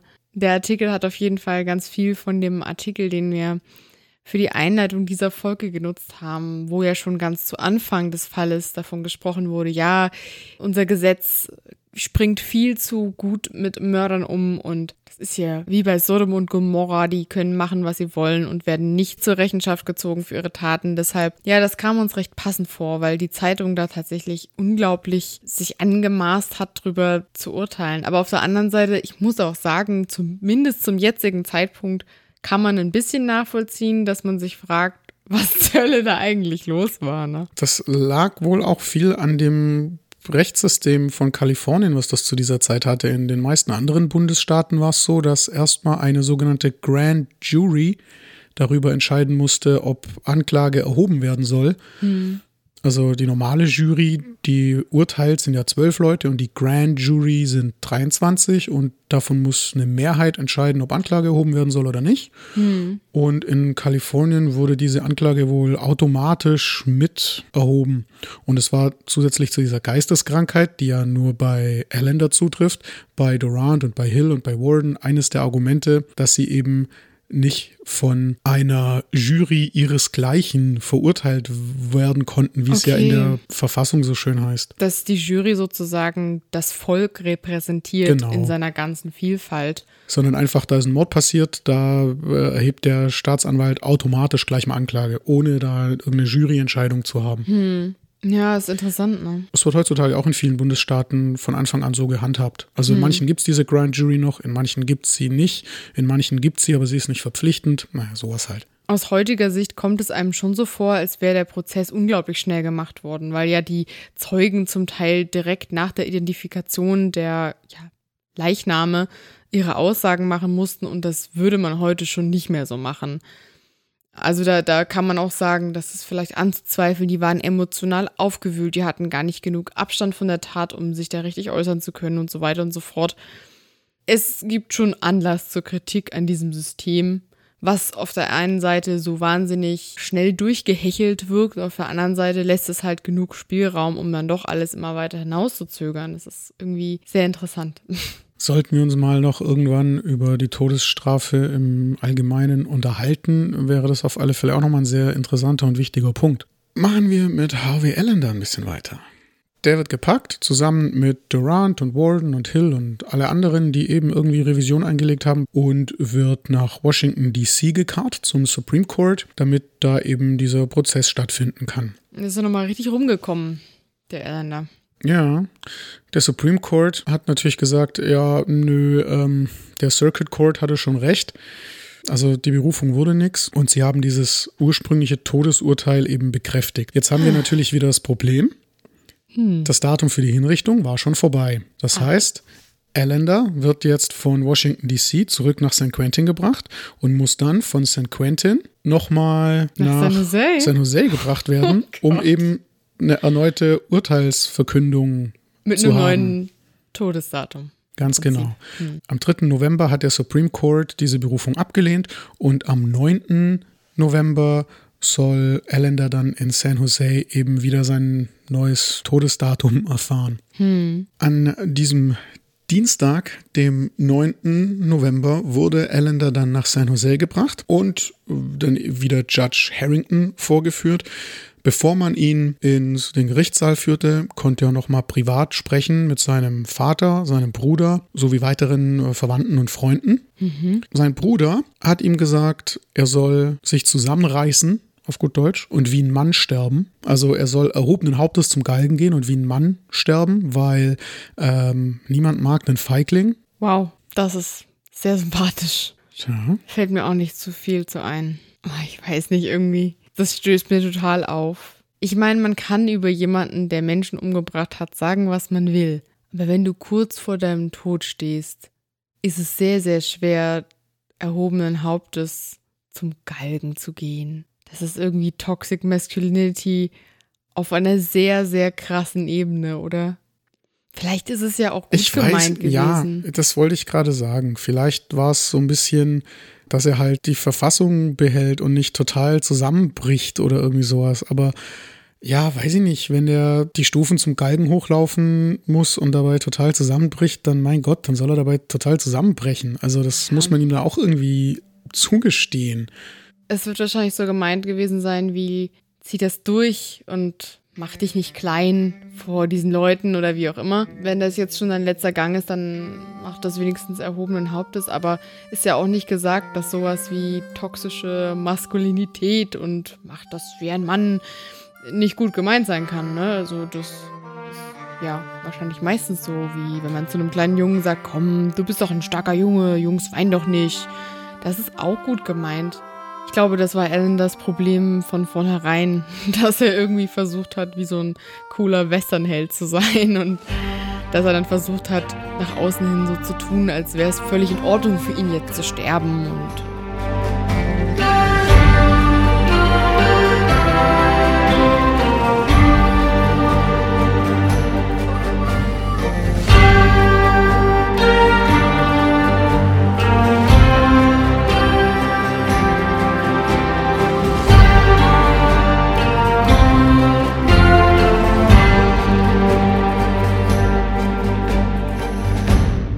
Eigentlich hat er einfach nur Angst gehabt. Weil man halt Angst hat davor, ja, umgebracht zu werden. Deswegen hat er ja auch den Fluchtversuch unternommen. Und er hat ja auch bestimmt damit zu tun gehabt, zwei Menschen ermordet zu haben. Egal, ob er davon geredet hat oder nicht. Damit hat man zu tun im Normalfall. Und Ellender war ja kein Psychopath. Zumindest deutet nichts darauf hin, dass er so abgeklärt war. Da hat ja eher in der emotionalen Reaktion so gehandelt und nicht, ja, weiß ich nicht, geplant hat er das schon, ich weiß auch nicht, da lehnt man sich zu weit aus dem Fenster. Ich will nur damit sagen, es ist alles gar nicht so einfach. Wir gehen jetzt mal gutmütig davon aus, dass der Bruder ihm irgendwie Mut zu sprechen wollte in seinem letzten Moment. Harvey empfängt also morgens hm, seine Entourage, seinen Vater, seinen Bruder mit den toxischen Worten, äh, verabschiedet die dann, sagt denen noch ja und äh, richtet dem und dem und der und der noch meine Grüße aus. Stand auch so in der Zeitung, er grüßt noch seine Acquaintances. Hm, seine Bekannten. Dann geht's ab zum Gericht. Bevor er allerdings in den Gerichtssaal geht, steckt er einem Reporter vom Herald eine kleine Notiz zu. Eine kleine Notiz? Lass hören. er hat gesagt, dass man diese Notiz doch bitte abdrucken soll. Und da drauf stand, ich zitiere, I desire to express through the medium of your paper my thanks to Sheriff Linden and Chief Jailer Black for their kindness and many courtesies shown to me during my recent incarceration in the Santa Clara County Jail, pending my sentence. My visit to my native city although I was not born here, but having lived here nearly all my life, has been a pleasant one under the circumstances. With respect, I remain yours, H. Allender. Also Allender hat geschrieben, ich wünsche durch das Medium ihrer Zeitung meinen Dank an Sheriff Linden und Chef Werther Black, würde ich sagen, auszudrücken für ihre Freundlichkeit und die vielen Gefälligkeiten, die sie mir in meiner Haft im Santa Clara Bezirksgefängnis gezeigt haben. Wo ich auf meine Verurteilung wartete oder während ich dort auf meine Verurteilung wartete. Mein Besuch in meiner Heimatstadt, obwohl ich hier nicht geboren wurde, also er bezieht sich ja auf San Jose, aber weil ich hier fast mein ganzes Leben lang gelebt habe, war angenehm. Den Umständen entsprechend. wow. Oh, ich weiß nicht. Ich verbleibe respektvoll der Ihre, H. Ellender. Und ähm, Ja, das konnte er einfach so dem Reporter zustecken und sagen, bitte abdrucken. Und die haben das dann natürlich auch so eins zu eins abgedruckt. Ist klar, ne? wie nett von ihm. Hat er da irgendeine Agenda mitverfolgt vielleicht? Hm, man weiß es nicht. Ja, vielleicht wollte er sich nur wieder als der Gute hinstellen. Vielleicht meinte er es auch ernst. Vielleicht war es auch ein Publicity-Stunt von seinem Anwalt. Ich weiß es nicht so richtig. Auf alle Fälle ist er dann eben ins Gericht geführt worden und man hat ihn dazu verurteilt zu hängen und zwar diesmal am 10. Dezember 1897. Ursprünglich war es der 11. Dezember 96, jetzt war es der 10. Dezember 97. Im Endeffekt war das ja jetzt auch nur noch der Termin. Die wussten ja alle schon, dass er gehängt wird, weil ja das oberste Gericht gesagt hat, ja, er muss sterben. Und deswegen haben die sich ja auch alle zu diesem Zeitpunkt dann schon mal von ihm verabschiedet, Genau, genau. weil sie ja wussten, dass es nur noch um das Datum geht. Genau. Aber interessant, dass das fast auf den Tag genau ein Jahr später dann war, ne? Der neue Termin. Ich glaube, wenn wir es ganz genau nehmen wollen, war es sogar auf den Tag genau, weil 96 war ein Schaltjahr. Ah, war das in Absicht oder? Nee, ich glaube, es war nur Zufall. Das war auch wieder so eine Sache. Man muss bei dieser Festlegung von einem Termin eben diese Vorschriften einhalten. Es müssen mindestens so und so viele Tage sein und dürfen maximal so und so viele Tage sein. Und es war dann jetzt eben mehr oder weniger zufällig so. Nach dem Urteilsspruch wird Ellender dann aus dem Gerichtssaal rausgeführt und soll mit dem Zug um 11.25 Uhr vormittags zurück nach St. Quentin gebracht werden. Blöderweise gab es da noch irgendwie Papierkrieg, der noch nicht vollständig erledigt wurde. Man hat noch auf Dokumente gewartet.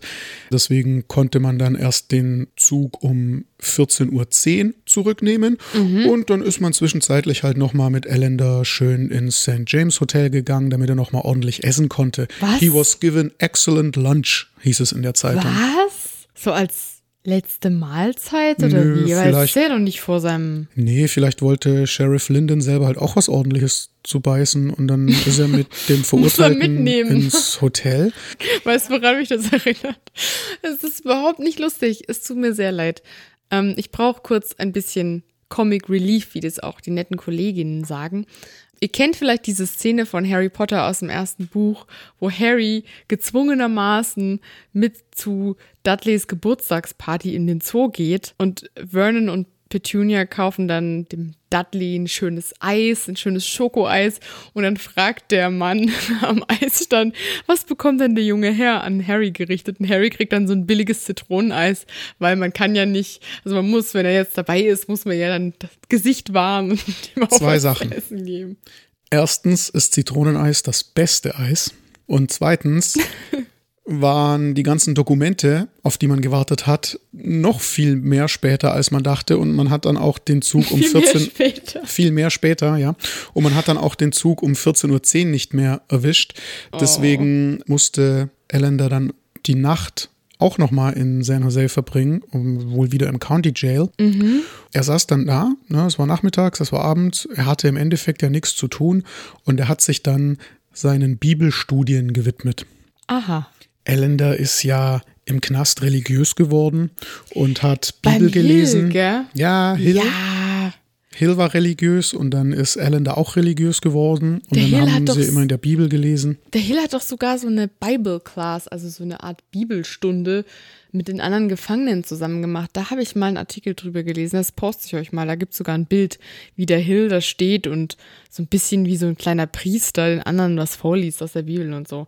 Mein gut, ist vielleicht auch äh, mehr für die Publicity gewesen oder weil du dich halt irgendwie beschäftigen musstest. Du hattest ja da nicht sehr viele andere Bücher zu lesen außer der Bibel. Ja. Und vielleicht hat es einem ja auch einfach moralisch ein bisschen, ja, Unterstützung gegeben.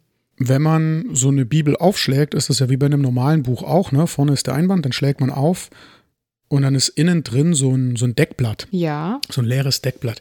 In Harvey Ellenders Bibels Deckblatt stand Bruder H.M. Ellender von seiner Freundin und Schwester in der Liebe an unseren Herrn Jesus Christus.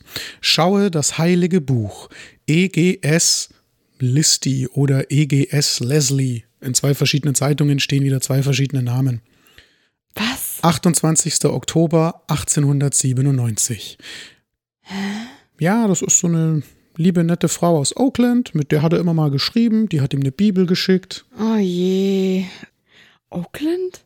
Oakland. Warum denn Oakland? Wie Warum kommt die nicht denn Oakland? zu ihm? Das, war das eine Bekannte von ihm oder? Nö, der hat national Schlagzeilen gemacht. Da hat die sich seiner erbarmt und ihm eine Bibel geschickt und vorne reingeschrieben.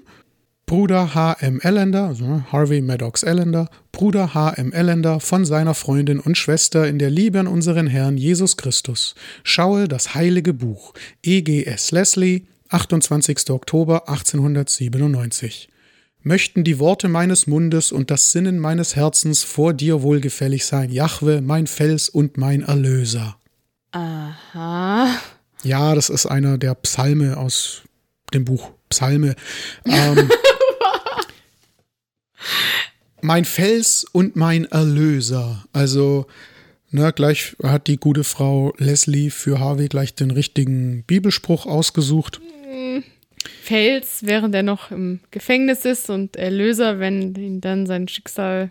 Du weißt jetzt, dass ich drei Stunden auf Ancestry verbringen werde, um rauszufinden, wer EGS Leslie sein könnte. Diese Bibel könnte heute theoretisch noch in irgendeinem Antiquariat oder auf irgendeinem Dachboden rumliegen. Oder in irgendeinem Museum, wo Gegenstände aus St. Quentin ausgestellt sind. Ja, oder aber was what are the ich. chances? Das haben die bestimmt vernichtet, oder? Ja, the, the chances are practically zero. Aber sie sind halt nicht ganz null. Sie sind nur fast null. Übrigens habe ich selber schon mal auf Ancestry nachgeguckt. Ähm, ich habe leider keine E.G. Leslie gefunden. Mist. Schade. Ah, ich hätte jetzt gesagt, da könnte man doch mal nachgucken. Aber vielleicht war die ja auch so ein Fangirl unter dem Deckmantel der christlichen Nächstenliebe. Hm. Na gut, man möchte der guten Frau jetzt auch nicht irgendwie was anhängen. Aber interessant, dass er dann doch äh, so Unterstützung gefunden hat und jemanden, der scheinbar mit ihm Kontakt hatte. Und das war dann tatsächlich, nachdem es ja nicht mehr so lang hin ist, bis zur Hinrichtung, eigentlich der letzte große Artikel über Ellender. Es gab dann zwischenzeitlich eben noch ein paar Artikel, die sich abgefeiert haben, dass jetzt eben doch Recht und Ordnung herrscht und dass Ellender, Durant, Hill, Walden und E-Banks jetzt eben doch gehängt werden sollen und die Todesstrafe halt doch durchgeführt wird und die ganzen juristischen Winkelzüge halt doch nichts gebracht haben. Hm. Fanden das alle ganz toll, dass jetzt wieder Recht und Ordnung herrscht. Und von Ellender hörte man dann erst wieder wenige Tage vor der Hinrichtung was in der Zeitung. Wir haben uns auch entschieden, über die Hinrichtung eine eigene Folge zu machen, weil das wieder sowas ist. Unser Anspruch in diesem Podcast ist ja, mehr ins Detail zu gehen und auf die Dinge ein bisschen genaueren Blick zu werfen, weil wir ja die Möglichkeit haben, indem wir nur den einen Fall behandeln. Deswegen machen wir das extra und spannen euch noch ein bisschen auf die Folter. Um die Wartezeit etwas zu verkürzen, wollte ich dich nochmal fragen. Ich würde gerne nochmal mit dir über dieses ganze Thema Geisteskrankheit beziehungsweise psychische Krankheit, wie man heute sagen würde, in Bezug auf Ellender sprechen. Wir haben ja auch in der Folge, wo es ums Thema Stalking ging, schon mal verschiedene Themen angesprochen, was wir da so an Informationen über Ellenders Kindheit und generell seinen Zustand hatten, ähm, haben wir ja im Prinzip im Kontext des Stalkings diskutiert. Aber mir hat sich halt öfters mal die Frage gestellt, ja, man hat versucht in diesem Prozess mit Bekannten und Verwandten von Ellender eben dieses Bild zu zeichnen, ja, Ellender ist nicht zurechnungsfähig.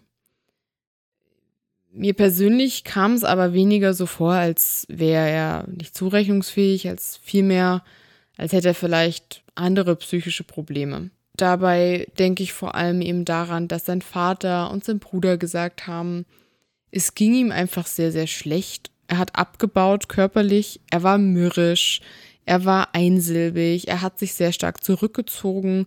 Das haben natürlich auch Bekannte von ihm gesagt, auch die Frau, bei der er gewohnt hat, hat das gesagt und Menschen, die ihn halt so immer mal sporadisch über die Jahre kannten, haben eben gesagt, der war schon immer so ein bisschen ein Eigenbrötler, irgendwie seltsam, ein Einzelgänger, schwierig als Mensch. Und das war ja vor der Stalking-Zeit, vor der Zeit, wo er Wally kannte. Er war halt einfach immer sehr pessimistisch und negativ. Und ja, man möchte hier auf gar keinen Fall irgendwelche einfachen Schlüsse ziehen. Und da kommen wir wieder mit dem Thema Küchenpsychologie und so. Aber es klingt für mich schon so, als könnte es da zum Beispiel sowas wie eine depressive Verstimmung oder sogar eine Depression gegeben haben. Was denkst denn du dazu? Du hast ja auch jetzt einiges gelesen. Also ich möchte erstmal ganz, ganz, ganz vorsichtig damit sein, mich hier zu dem geistigen Gesundheitszustand von irgendwem zu äußern. Mhm. Ich hatte bei der Stalking-Folge schon immer so ein kleines bisschen Bauchschmerzen, aber da ging es ja. ja im Endeffekt nur um Verhaltensweisen. Ja, also ich meine, die Verhaltensweisen waren da klar und es ging dann im Endeffekt ja nur drum, ob man sowas heute als Stalking bezeichnen würde oder nicht. Also es war, es hatte noch eine viel größere semantische Komponente als alles andere. Ja, das stimmt. Ich muss sagen, mir persönlich erscheint es so, als hätte Allender eben in einer ziemlichen Kurzschlussreaktion einfach geschossen. Hm. Klar, vorher ewig davon geredet oder sonst was. Die Tat selber scheint für mich eher in einer Art Kurzschlussreaktion gewesen zu sein. Und danach haben eben alle versucht, denen irgendwas an Harvey Allender lag, diese Tatsache zu nutzen und eine Unzurechnungsfähigkeit hinzubiegen. Hm. Also wirklich äh, wieder und wieder und wieder. Und es ging dem Anwalt ja auch gar nicht so sehr drum, ob der jetzt zurechnungsfähig war oder nicht. Es ging dem Anwalt nur drum, wer eigentlich welchen Beweis führen muss. Hm. Es hat, glaube ich, ich, ich weiß nicht, ich glaube nicht, dass Allender unzurechnungsfähig war oder dass Allender psychisch krank war und deswegen unzurechnungsfähig. Überhaupt nicht. Ich glaube, dass das ein Mittel war, was gern benutzt wurde, zu versuchen, ihm den Strang zu ersparen. Jahre vor der Tat war zum Beispiel Harvey Allenders Vater Thomas Allender mal in einer Jury in einem Mordprozess, wo auch Morehouse die Verteidigung führte und da hat er auch schon mit geistiger Unzurechnungsfähigkeit argumentiert.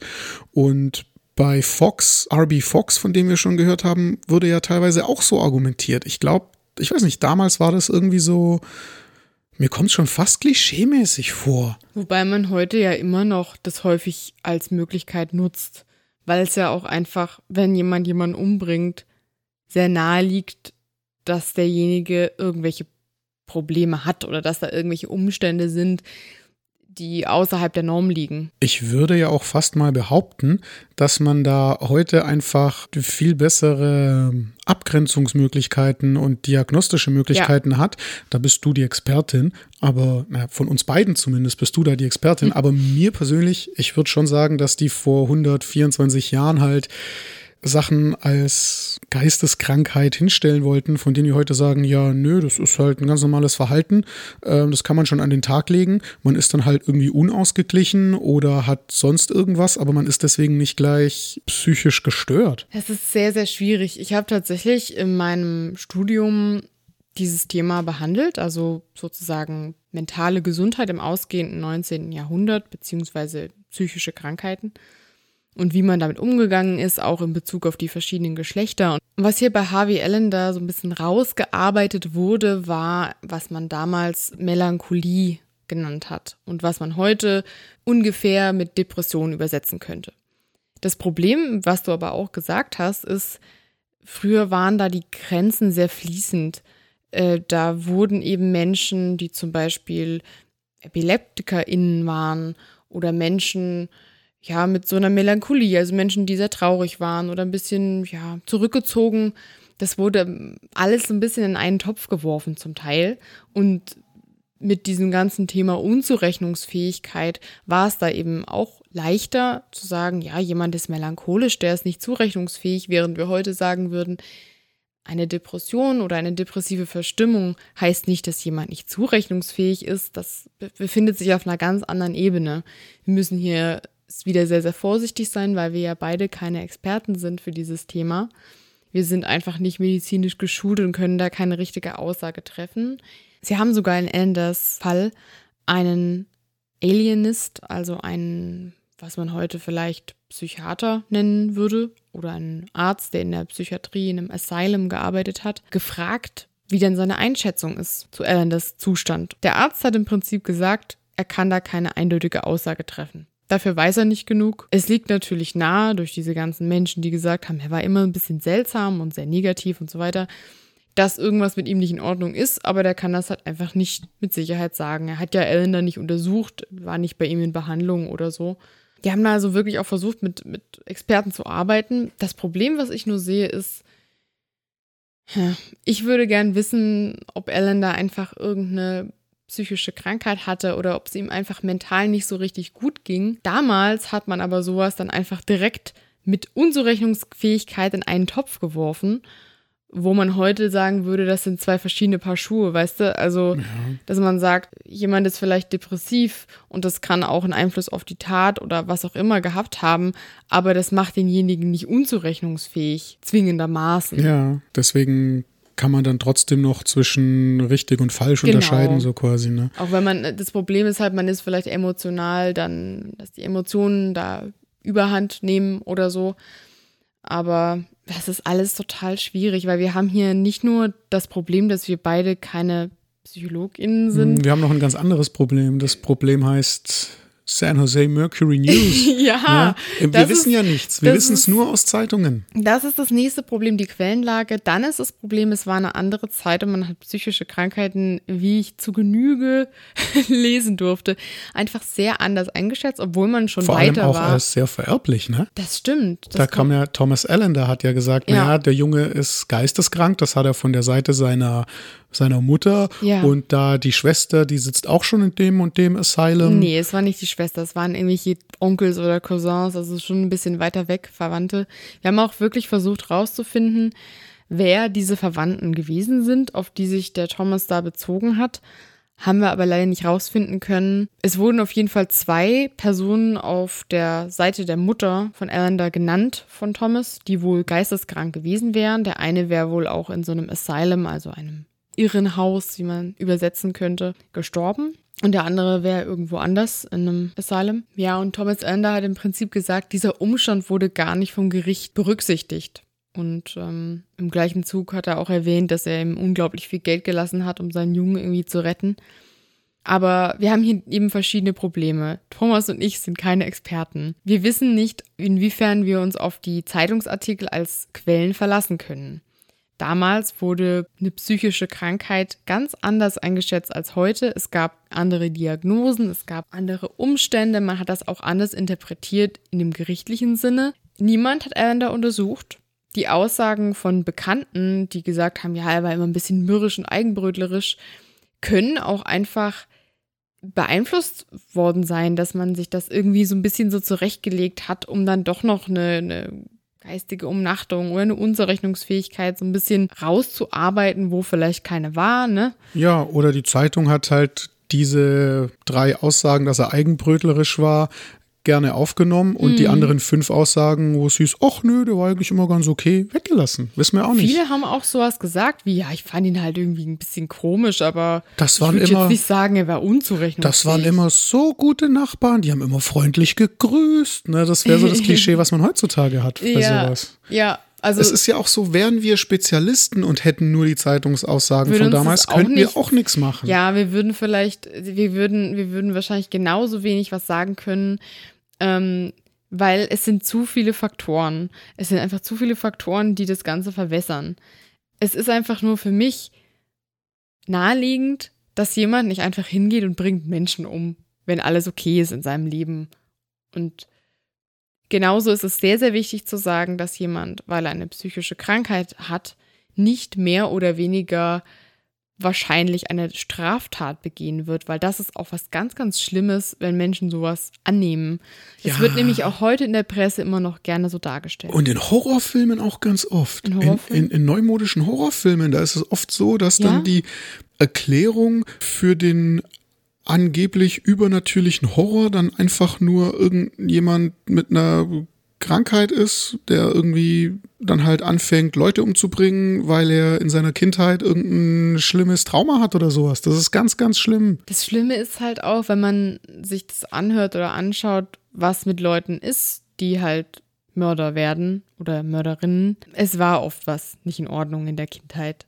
Ich meine, es ist ja auch ganz einleuchtend, aber nicht jeder Mensch, der in seiner Kindheit ein Trauma erlebt, wird zum Serienkiller. Allerdings ist es natürlich so, dass Menschen, die Serienkiller werden, häufig Dinge erlebt haben in ihrem Leben, die sie negativ beeinflusst haben. Da kommen natürlich dann viele Faktoren zusammen. Mm, da ist die Kindheit nur einer von vielen.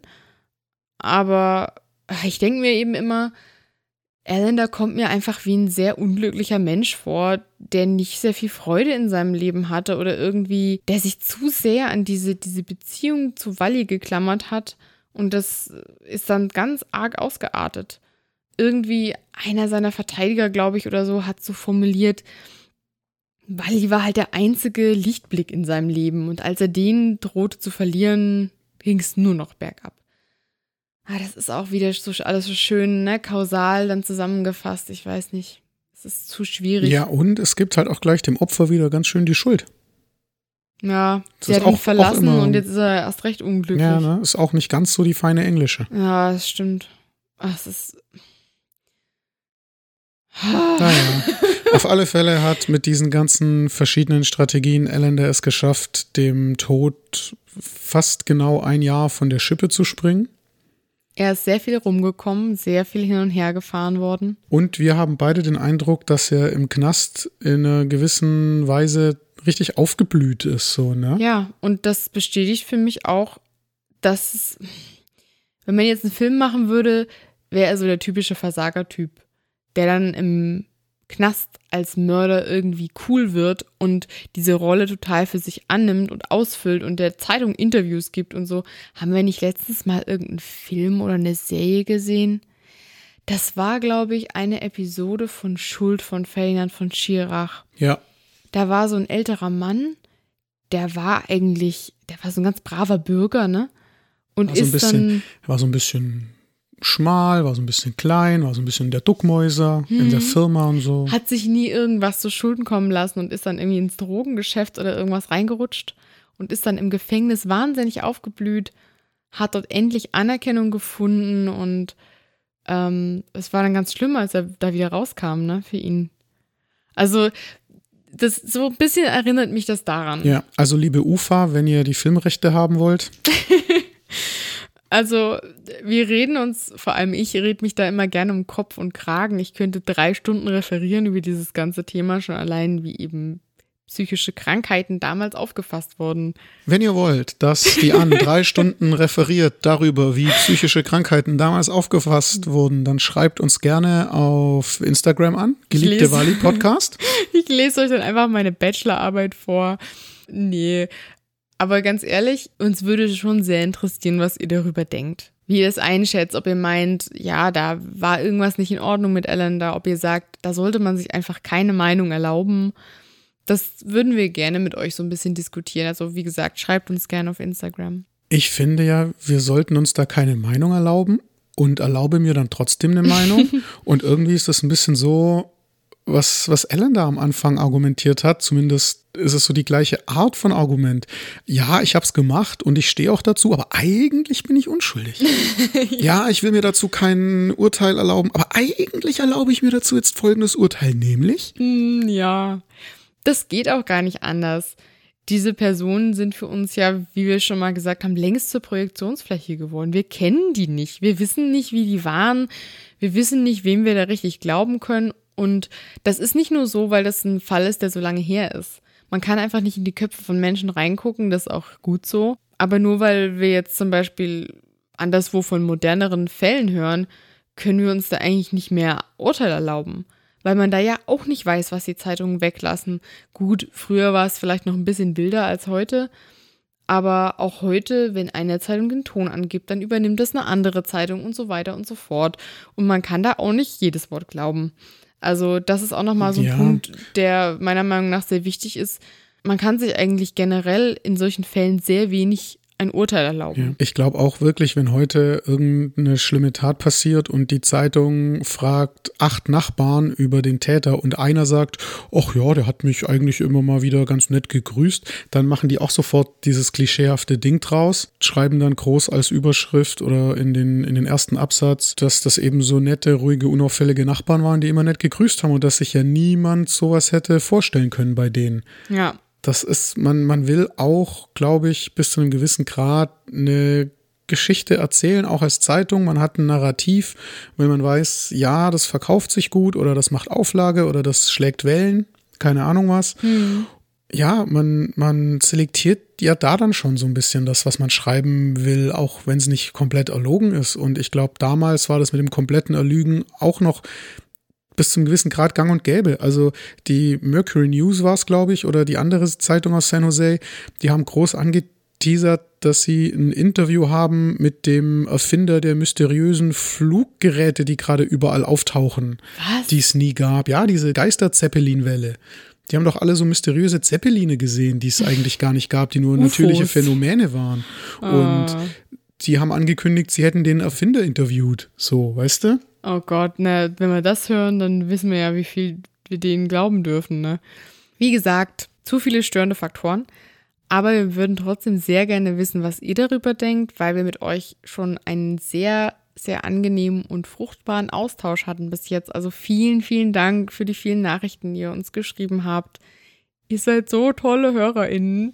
Es macht einfach viel mehr Spaß, auch den Podcast zu produzieren, wenn wir so viel Feedback bekommen und auch so liebe Bewertungen auf Apple Podcasts. Und das gibt uns total viel Aufschwung irgendwie, weil wir ja doch ein bisschen was anderes machen, als andere Podcasts es vielleicht tun. Da haben wir uns auch sehr gefragt, ne, wie das ankommen wird. Und deswegen sind wir sehr, sehr dankbar. Macht das weiter so. Wir freuen uns. Oh ja. Wir entlassen euch also heute noch so ein kleines bisschen mit einem Cliffhanger. Ist vielleicht einfach eine sehr, sehr schlechte Formulierung, die ich mir jetzt überlegt habe. Aber in der nächsten Folge erfahrt ihr dann eben Erlindas endgültiges Schicksal. Und ja, es bleibt uns jetzt auch zu sagen. Tschüss. Schaut vielleicht mal bei Kofi vorbei, wenn ihr mögt. Da haben wir eine Seite eingerichtet, wenn ihr uns einen kleinen Kaffee ausgeben wollt.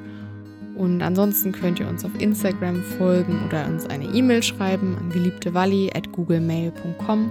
Und ja, ansonsten hoffen wir, es hat euch gefallen und freuen uns, wenn ihr uns wieder anhört beim nächsten Mal. Jetzt aber wirklich. Tschüss. Tschüss!